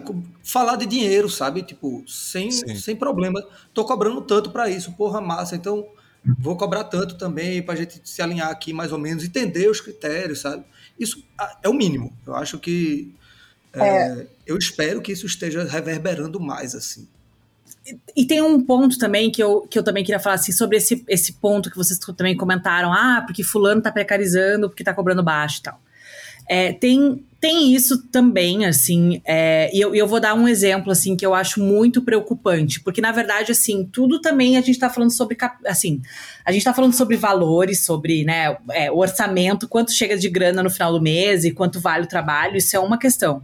Mas também tem uma coisa, assim, que eu acho que o texto também traz, é, o livro também traz, assim, no subtexto, que é a questão do capital social, assim, né, do capital... Sim, sim. É, e que, e que daí eu falando também de uma perspectiva também de, ter, de ser, ter sido uma pessoa que trabalhou nesse meio editorial, nesse meio com cultura, né? Que é um lugar que, assim, por exemplo, se tu olhar é, e assim, ter, ter tido a experiência de ir em vários eventos de design é, e também com pessoas que são essas pessoas super reconhecidas no campo e tal. É muito chocante para mim, sempre foi muito chocante ouvir o discurso delas de que assim, ou então ler uma biografia qualquer, né, dentro de um site qualquer. Ah, somos um estúdio de design que faz trabalhos para o meio cultural, né? Então, assim, um, um canal de diferenciação de você, né? Ah, eu trabalho com cultura, eu trabalho com é, é esse tipo de área, assim. E eu, eu só para exemplificar, assim, um exemplo muito cristalino, assim, vida real mesmo, que aconteceu comigo, foi um momento em que, ah, ano passado, uma galeria de arte veio também pedir um orçamento de alguma coisa,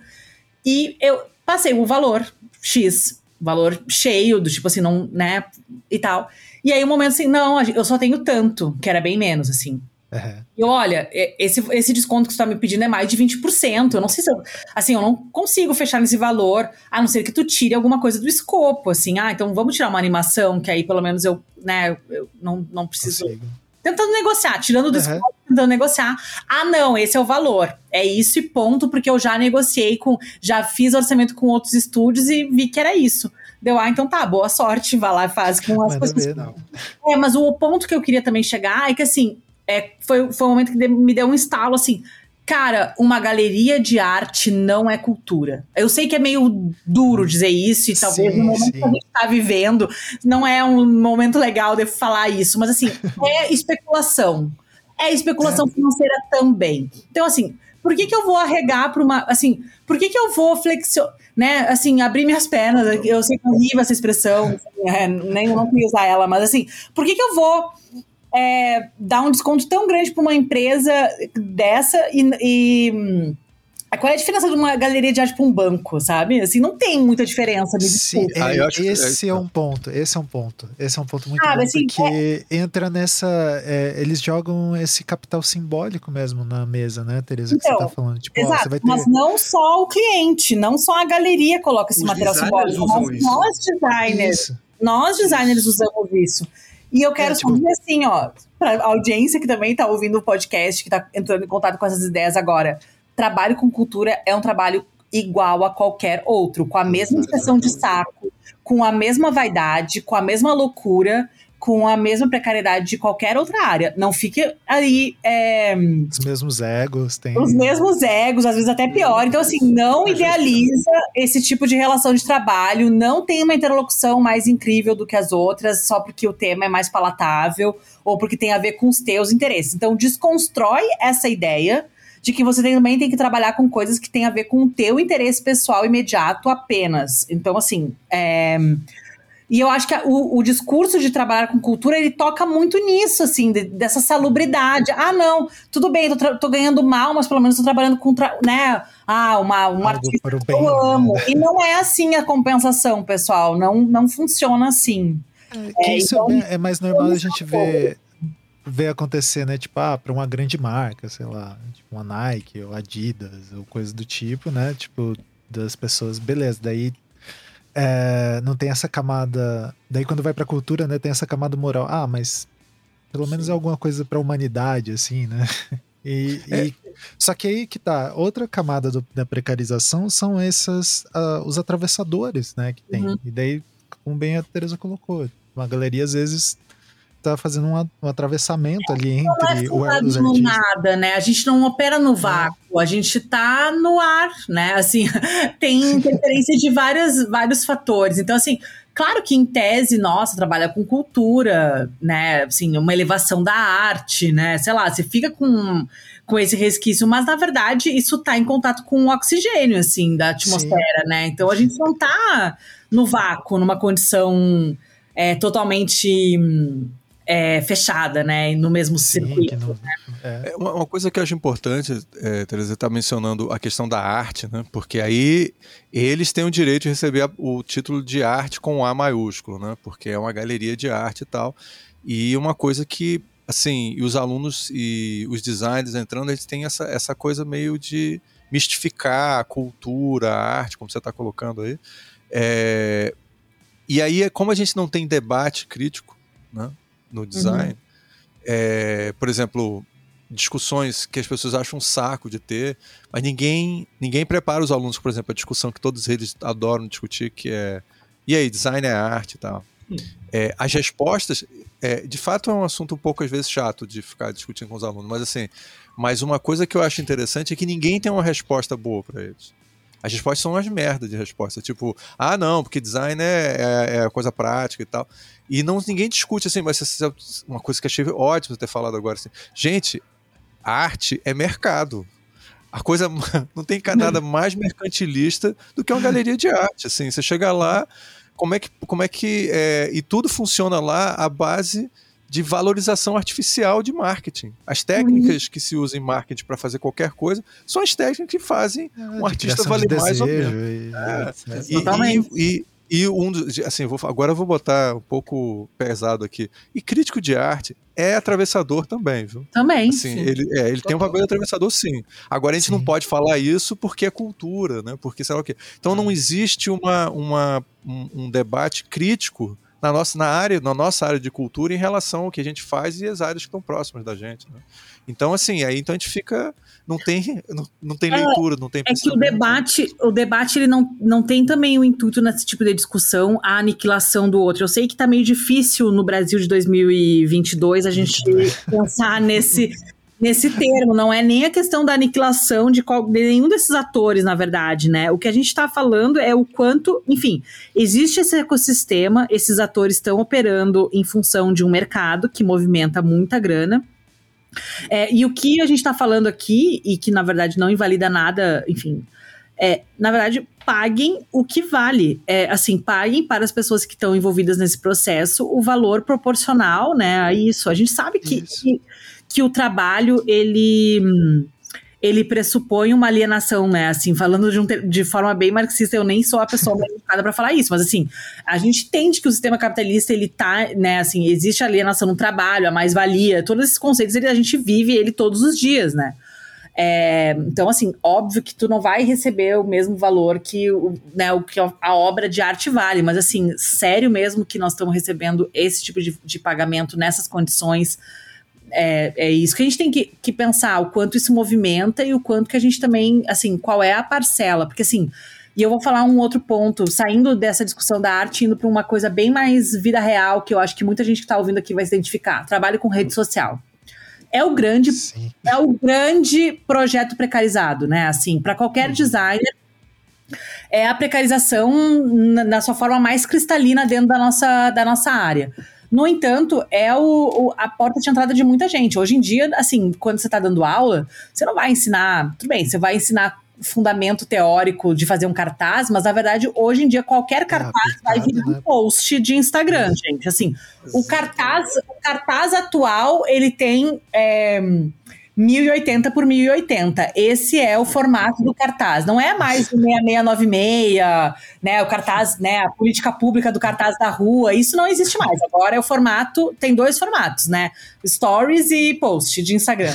E quando o Instagram mudar, vai mudar esse formato. Não vai ser nem tu que vai decidir. Não vai ninguém. Alguém vai decidir por você, tá?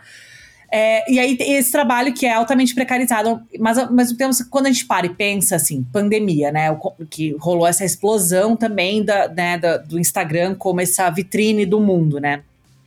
Então, assim, tu, tu, tu perde o acesso ao mundo físico, né? Nesses dois anos, enfim, é, rola essa limitação. A grande janela de acesso aos produtos, às marcas, aos a tudo que acontece, às lives, aos eventos online, tudo é pela mediado por essa plataforma, né? Uma plataforma que é alugada, todos nós lá somos inquilinos é, e estamos pagando esse aluguel com os nossos likes e nossas interações, né? Tudo bem, a gente se revolta com Zuckerberg, temos que nos revoltar, mas a gente também tem que se revoltar com esse sistema que também está lá precarizando todos nós. Então, assim, ah, todo mundo te contrata, te paga um valor, quanto que te pagam para fazer os posts mensais lá? para ficar fazendo todos os postzinhos ali da, de um perfil XYZ.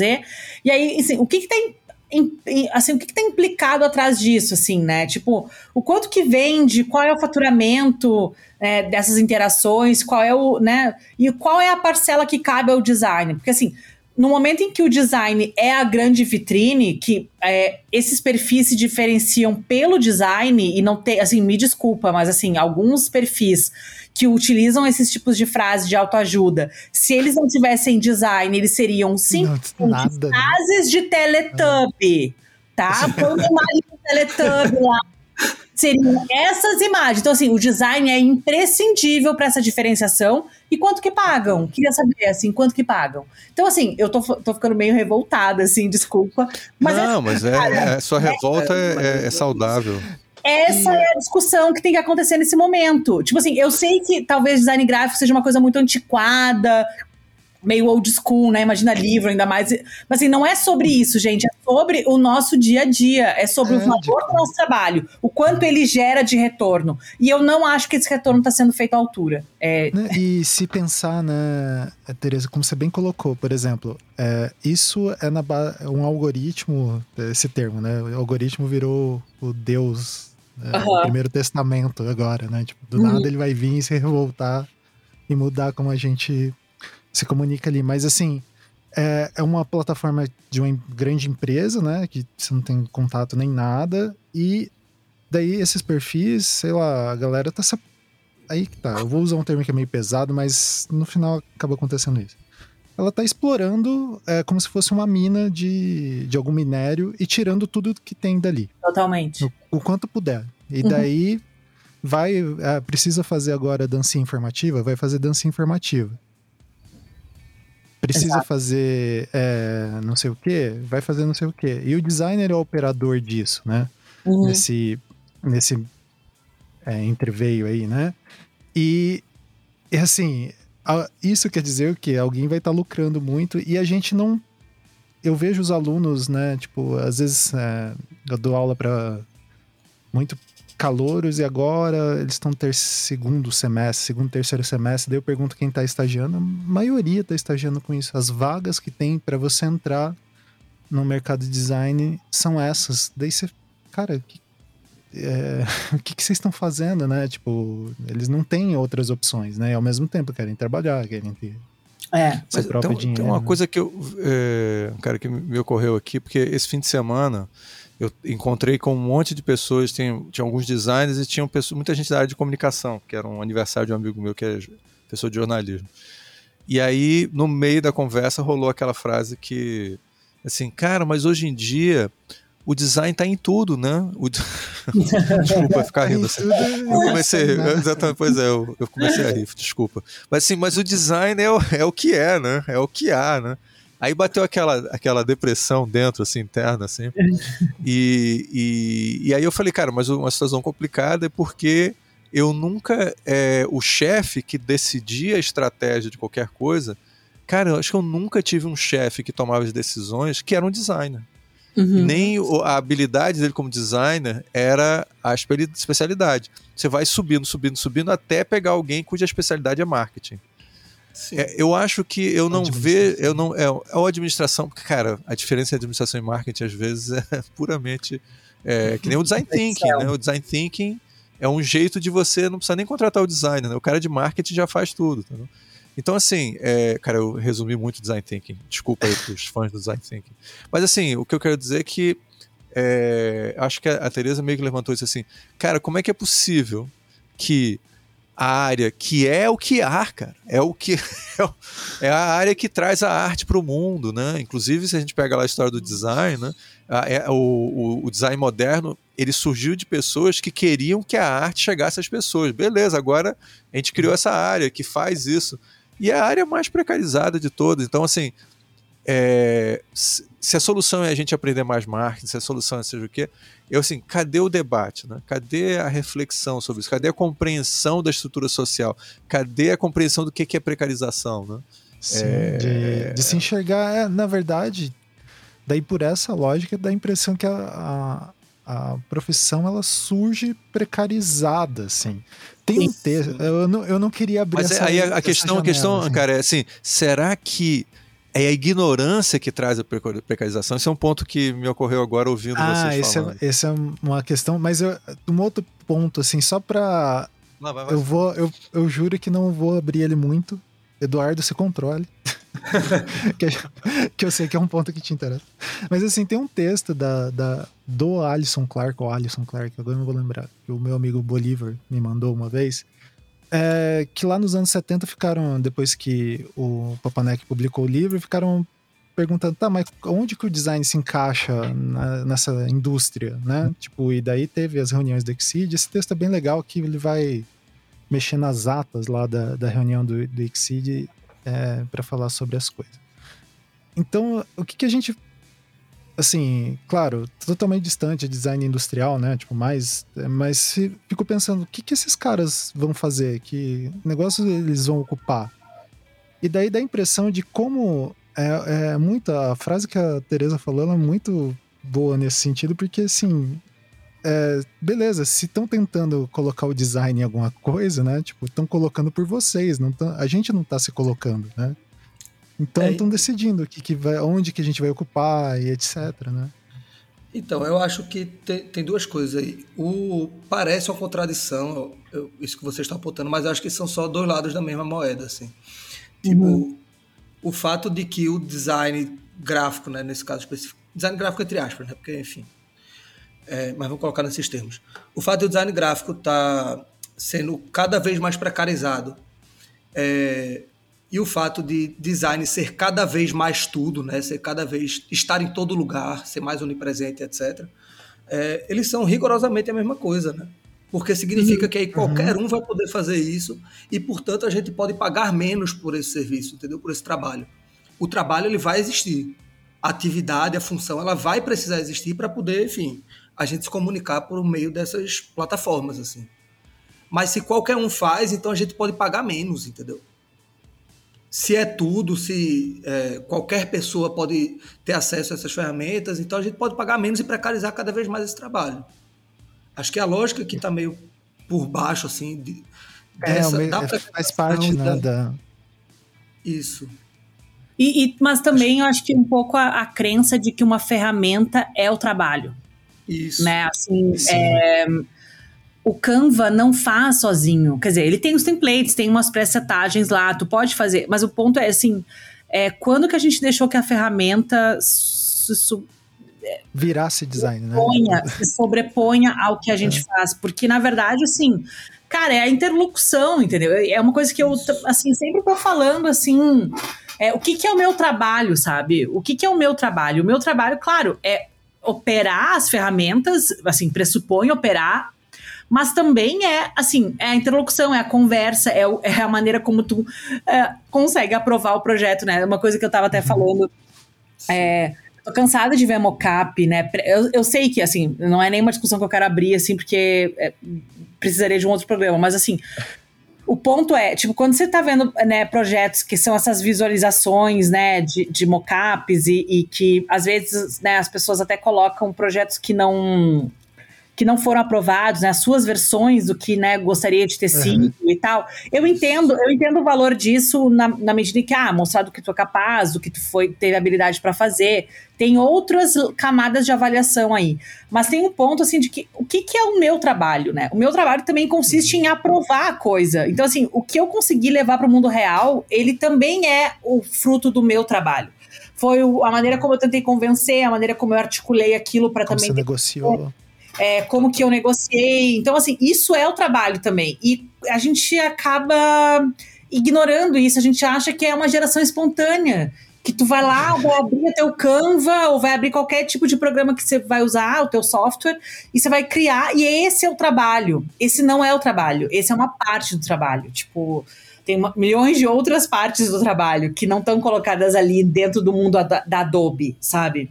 É, e tem partes do trabalho que são feias e chatas, né? Tipo, você abrindo uma planilha no Excel, tipo, que não é você colocando o chá, eh, posicionando na mesa certinho, sentando e tomando um café. É, é o tipo de discussão ah. que eu vejo assim, ai, teria feito diferente, ai, a marca da. Fizeram um redesenho de tal marca ia ter feito diferente. Ah, aqui tá, aí tem gente que faz o redesenho da marca e já apresenta, ó, oh, aqui tá a minha solução para esse problema, né? Aí aqueles threads. E tipo assim, gente, vocês não entenderam o que, que é o projeto. O projeto é uma interlocução com todas aquelas pessoas que aprovaram, que certamente, quanto maior a empresa, maior o número de pessoas que aprovaram, e, tipo assim, imagina, é só um gerenciamento de gente. Isso às vezes acaba sendo teu trabalho, sabe? Sim. É, e é não, meio sem dúvida. difícil dizer isso. É meio difícil quebrar a ilusão de que tu não vai estar tá livre para criar, de que tu não vai ter uma paleta de cor incrível para ficar pensando e que vai pegar aquelas fontes maravilhosas e vai. Sabe assim, isso é uma parte, isso assim, ó, é 30% do trabalho. Não, e, e eu, eu acho que. Ao ponto, eu acho, rapidinho, Ricardo. É, não, não, vai, vamos. ponto que o. Do que a gente está falando do capital simbólico, né? Dessa construção dessa imagem do, do designer, assim, né? Dessa desse sagrado design, né, dessa aura e tal. Porque aí a galera fica achando que o trabalho é só essa essa construção dessa imagem, né? Só esse feitiço, assim, essa fetichização no sentido mais é, puro da coisa, assim. É, de ir lá e fazer o trabalho magicamente, o trabalho se falar. E aí ninguém fala de todos esses processos que acontecem antes, né? Que, que é o, o feijão com arroz, que é o trabalho de verdade, né? É. Que é o dia a dia. É, e eu acho que tem um outro ponto, assim, até retornando um pouco pro livro, assim, de como é que ele se conecta com a realidade do nosso dia a dia, assim, né? Que eu acho que, eu, né, eu, eu iniciei, assim, no momento falando, né, de como a minha geração, né, os formandos lá de 2000 e, entre 2006 e 2010, mais ou menos, assim, né, entraram nessa, nessa loucura da liberdade, da flexibilidade, de fazer seu próprio horário e tal.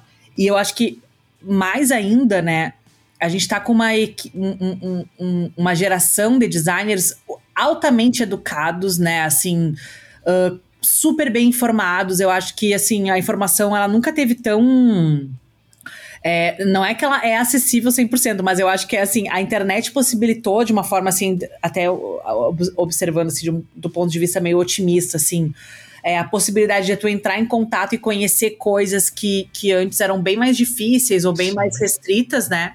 Então, assim, altamente. É, é, é, é ruim, mas era, foi, já foi muito pior. Exatamente. Mas nunca antes, né? A gente também teve uma geração que. É, foi mal paga, mal empregada, mal protegida, né? Assim, é, então, é, e super explorada. E eu acho que é sobre isso que o livro fala, assim. Isso. Esse dilema dessa geração, né? Da nossa Essa geração.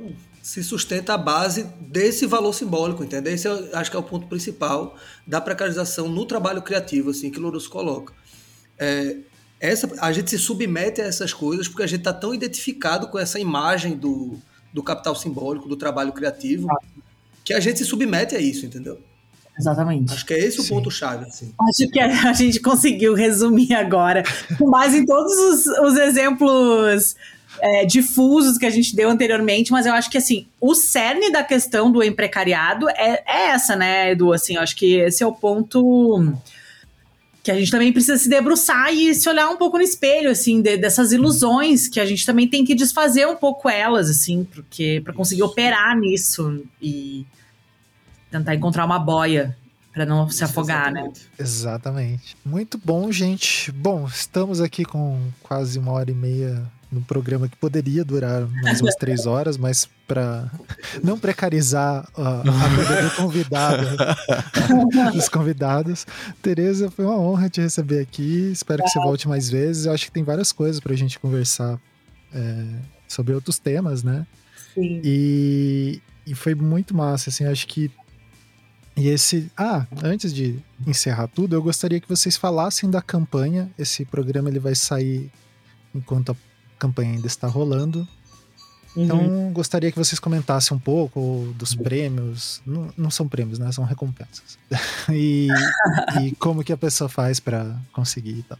Bom, é, a campanha tá rolando no Catarse, então é catarse.me barra emprecariado.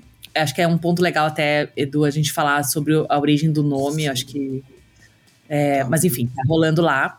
É, tem várias, várias formas de apoio, então tem desde a forma de só o livro, né, da recompensa, tem um, um projeto gráfico do livro foi feito especialmente para essa edição é, em português, é, o, explicando um pouco a capa, né? Eu, eu, o, projeto, o projeto da capa é meu, então um, a ideia a ideia era fazer uma capa bem solene, bem séria, bem dramática, assim. Então ela é toda preta, com essa com essa frase, né? Todo mundo é empreendedor, ninguém está a salvo, assim, uma coisa bem solene.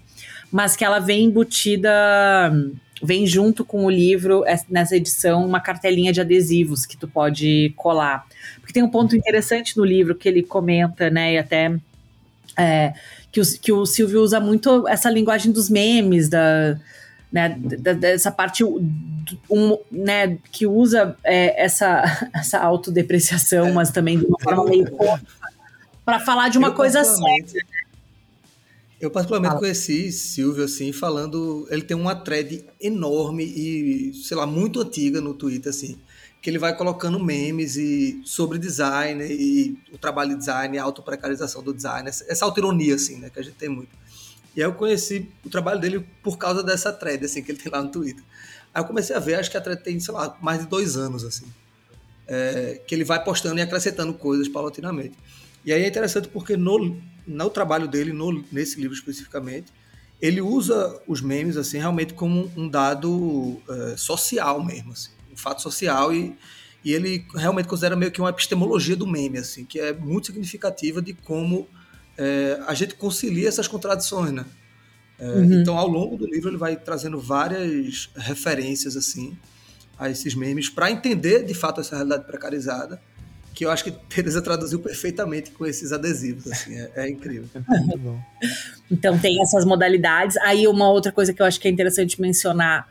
Uh, tem desde, desde a da categoria do livro simples, né? Enfim, se tu também tá um pouco mal de grana, assim, a gente tem essa possibilidade. Mas tem outras recompensas mais, mais robustas, assim, com mais coisas. Então, tem, tem a recompensa com a recorte, aí também tem uma que é é o kit do livro com uma aula, que vai ser uma aula feita, é, dada pelo Guilherme Falcão. Então, ele vai dar aula e o debate vai ser mediado por mim. Então, essa experiência do clube, ela tá é, linkada com o livro sempre agora, a partir de agora.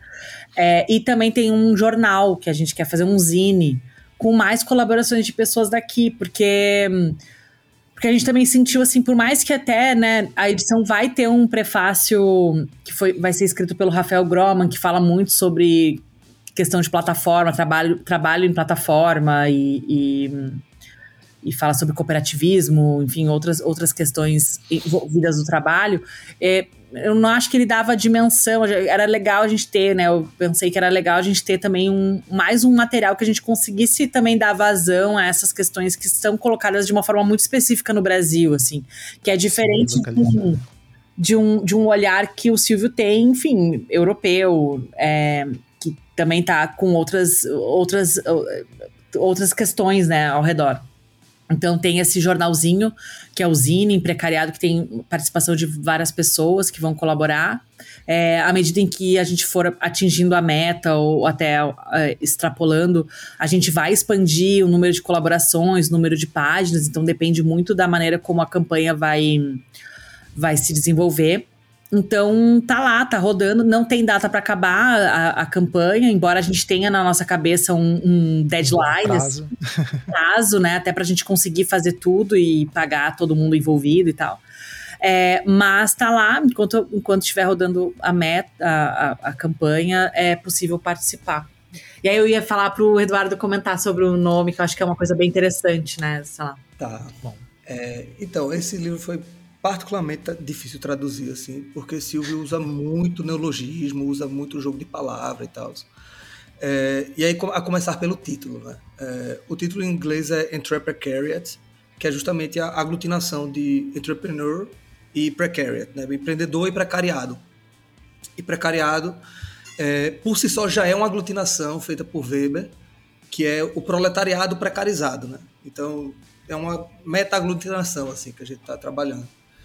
É, e aí, nesse processo de, de tradução, assim, foi, já foi um, uma dificuldade enorme de a gente decidir, né, Teresa, o, qual seria a tradução, de fato.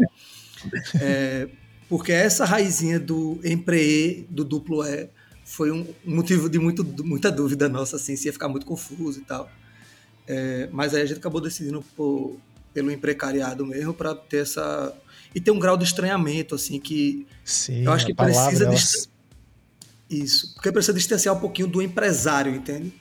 Isso. É, porque tem, existe a proximidade na coisa de, de empreendimento, é, empresariado, empreitada, é, mas o espírito do empreendedor, assim, que é o que Silvio trata diretamente no, é, no livro, que até ele dá um outro nome, né? Ele não chama exatamente de empreendedorismo. Ele diz que quando isso se torna adquire esse outro status, né? esse outro nível de quase que uma, uma uma característica natural do ser humano, né, ser empreendedor. Ele chama, eu traduzi, né, como empreendedor, empreendedorialismo, né, se torna meio que um é. uma, um outro nível de, de status assim sobre a característica humana de ser empreendedor, né? que não por acaso é, também tem sido muito associada ao próprio design, né? É, uhum. Muitos autores de design dizem que design é uma característica humana. Inovação, é. então essa, esse cruzamento assim do de design e empreendedorismo, ele já vem sendo construído há um bastante tempo, assim.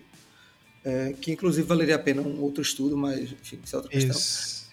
Mas ele, ele entra no, no, trabalho criativo do design por, por conta dessa vertente, né? Da, da, do predomínio desse valor empreendedor, desse espírito empreendedor para o trabalho criativo. E aí é, ele, ele cria esse, esse neologismo, né, o imprecariado, justamente porque a precarização desse, desse trabalhador depende justamente dessa, desse espírito empreendedor, né? E aí esse estado de atenção que a Teresa falou, constante, esse, essa vida em beta permanente, né, como ele coloca, essa ideia de é, aprender a aprender, né? Você está sempre disposto a assumir outras funções, a aprender novas competências, etc, etc é, são tipicamente desse é, espírito empreendedor. Né? E aí também aí ele começa a abrir outro, outras portas assim, ao longo do, do, livro. Assim. Mas, por exemplo, sei lá, essa ideia do coach, né? É, que está muito próximo a esse espírito empreendedor, e é uma coisa que ele bate muito ao longo do livro, é a coisa do viés de sobrevivência que existe. Uhum. Ah, que a galera sim. só se espelha nos, nos casos que deram certo, né? Enquanto desprezam os Isso. 90% que falham, né? Uhum. Então tem todo esse rolê aí acontecendo. É, e deixa eu só falar rapidinho da estrutura do livro, que eu acho que vale a pena claro. também. É, a parte 1 um é dividida em três partes. Certo? A parte 1, um, que é valores essenciais, ele faz uma genealogia desse espírito empreendedor. e ele tenta propor o precariado enquanto classe criativa, né? especificamente hoje. Assim. E ele vai dialogando com vários autores para tentar estruturar essa noção de classe precarizada. Assim. É, na parte 2, que é ativos, ele apresenta mais do contexto dessa classe criativa, né, que ele define como três principais. São tempo, espaço e mente. Que aí no tempo ele vai falando como é, a gente vai fragmentando o tempo em pe várias pequenas atividades, né, e, e assim fragmentando inclusive a, a própria trabalho, a própria vida, assim. O espaço ele passa também a ser dominado por esse tempo fragmentado. Então, por exemplo, você pode trabalhar em casa, mas você pode trabalhar na cafeteria, mas você pode trabalhar viajando, você então esse espaço vai também se fragmentando a partir desse tempo. É, e tudo isso é estruturado pela mente, né, que, que é a ideia de você hackear a si mesmo, né, que é muito predominante a, nesse, nesse viés empreendedor. Assim. E, por fim, na terceira parte, ele mostra como algumas plataformas se apropriam dessa. É, incorporam nesses né, valores empreendedores assim e analisa de fato exemplos práticos assim que ocorreram. E aí ele analisa o LinkedIn, que é exatamente isso que a gente estava conversando, de lá todo mundo feliz, todo mundo gratidão e etc. É, o Fiverr, que não Nossa, sei se todo mundo. É uma plataforma que as pessoas oferecem serviços a partir de 5 dólares. É, e o terceiro é financiamento coletivo, né? mas ele estuda especificamente o caso do GoFundMe, que é, é, são financiamentos coletivos mais individuais. Assim. E tem um exemplo que eu acho brilhante assim, que ele analisa, que é de um cara que precisava fazer um estágio na ONU de Relações Internacionais é, só que o estágio na ONU ele é não remunerado. ah, é muita tristeza, é. né? É. Aí o cara precisava viver em Nova York e aí ele faz um financiamento coletivo para a galera pra pagar para ele fazer o estágio. Assim. E aí, enfim. Dá para fazer uma relação, né, com um certo estúdio de Nova York que chama muita gente para trabalhar lá, enfim, muitas é. camadas. É muitas camadas. Muitas camadas. Muitas camadas. Então, assim, por favor, é. leiam esse livro. Mas isso é, é, é, leiam total e porque, nossa, isso a gente poderia ficar mais horas falando aqui, porque isso abre várias janelinhas, assim, né? De, mas uh, moralmente, né? De achar que é ok você chamar um designer gratuitamente, Exatamente. né? Pra... mas muito total. bom. Total. Então, gente, cliquem lá no, nos links ali para contribuam. É, porque assim, eu acho que também, é, é claro, né? Pelo que a Teresa contou, o Clube do Livro já está mais estruturado, assim, né? E o livro vai sair, mas eu acho que essas campanhas, elas são legais para a gente fomentar mais ainda, né? E, e circular pô, livros que são atuais, né? Tipo, enfim, sou é, muito empolgado com essa sentido, ideia. Só faz sentido se discutidos de fato entre nós, né? Que acho que é esse é o ponto. Assim, não, é, não é só a questão de financiar, é de isso está circulando entre circular, a gente. Circular, Isso, exatamente. É, não, e, e, só terminando, assim, acho que tem um ponto também que eu acho que é muito interessante, assim, de como esse livro uh, que fala sobre esse, esse tipo de trabalho que na verdade ele não é focado em design. Então, assim, se tu tá ouvindo aqui o podcast também não é designer, esse, esse livro também é para você, não é sobre. Não é um Só livro design, de design é. gráfico, é um livro de tra sobre trabalho. E eu acho que é muito interessante, assim, é, por mais que o Silvio seja designer, né, enfim, é, é, também pesquisador e tal, eu acho legal também isso ser uma contribuição do design, né, uh, ser a contribuição de um designer para pensar o mundo do trabalho, do né. trabalho, não, muito Total. bom. É, é, um jeito da gente também contribuir para essa discussão, não só fazendo uma capa ou um projeto, né? Mas eu acho que também trazendo esse ponto de vista. Então, eu acho que tem esse valor também que eu acho que é legal. E, assim, do ponto de vista da editora, assim, né? Do, do financiamento, eu acho que assim, é, só, vale, só vale a pena publicar um livro quando, número um, ele circule, quando, quando mais pessoas estão interessadas né, no livro, assim. Então. Exatamente. Então, assim, é, é super importante, assim, contar com o apoio de todo mundo, porque ah, é, é, é, isso que vai fazer com que a gente publique mais livros. Se, se a gente não publicou ainda o livro que tu gostaria de, de, de, ter nas tuas mãos, ou, né, ah, vocês poderiam ter publicado outro livro assim, assim, assado, eu também gostaria de publicar vários outros livros, né? Mas a verdade é que a gente também tem que conseguir aos poucos, né, ir formando esse catálogo.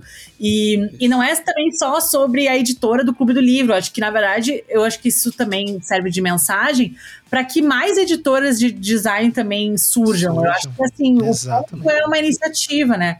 Até o Ricardo tava falando, ah, o teu grupo não é meu grupo, assim, né?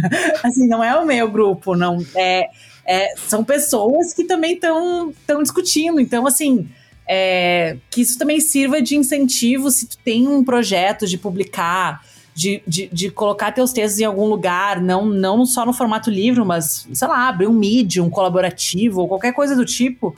Tipo, vai lá e faz, porque tem muita gente interessada, né? E eu acho que, que, que é isso, assim, é tipo... De é, de reorganizar, né? Que legal isso... que a gente descobriu aqui nesse pequeno grupo e que tomara que esse grupo, sei lá, é, gere outras galáxias de grupos que a gente e a gente se colida com outros e vamos aí, sabe? Então, eu tenho essa ideia, assim. Então, é, agradecer também o, o Eduardo. Sempre é gosto muito de ouvir. Sempre que eu vejo alguma coisa polêmica, eu pergunto, eu quero ouvir a opinião do Eduardo sobre isso. quero saber, né? é, é, porque é, são conversas, assim, eu, eu, gosto muito da, da maneira que o, que o, Eduardo tem enxergado as coisas. Assim, eu sempre Valeu, cara. gosto de saber o que ele está pensando. E o professor Ricardo, muito obrigado por estar aí comigo. Prazer, agradecer os nossos convidados maravilhosos aqui. Foi, foi muito especial. Acho que é isso aí. A gente tem que pensar na, que talvez o, a gente reclama de tanta coisa, talvez a reflexão seja um caminho, né? Ideia tão radical. talvez seja a solução para esses problemas práticos que a gente está vendo aí. Muito bom. Isso aí. Boa, então, gente. a gente tem um tchau coletivo no final aqui, que é Exatamente. a tradição. É, parte, é o nosso marketing. então, tchau, gente. Tchau, tchau. tchau. tchau.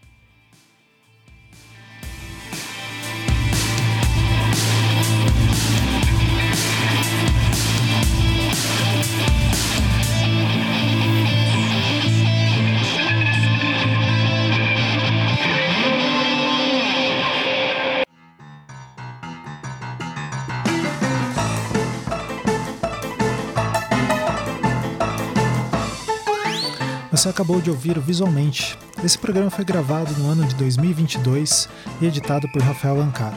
Trilhas sonoras de Incompetech.com por Rafael Ancara. O Visualmente é um programa que desde 2015 divulga conhecimentos em arte, design e humanidades. Se você gosta dos nossos programas, considere contribuir com a gente lá no Padrim. A partir de R$ reais você consegue contribuir a gente criar novos programas, novas discussões e promover mais coisas padrim.com.br barra visualmente. Até mais.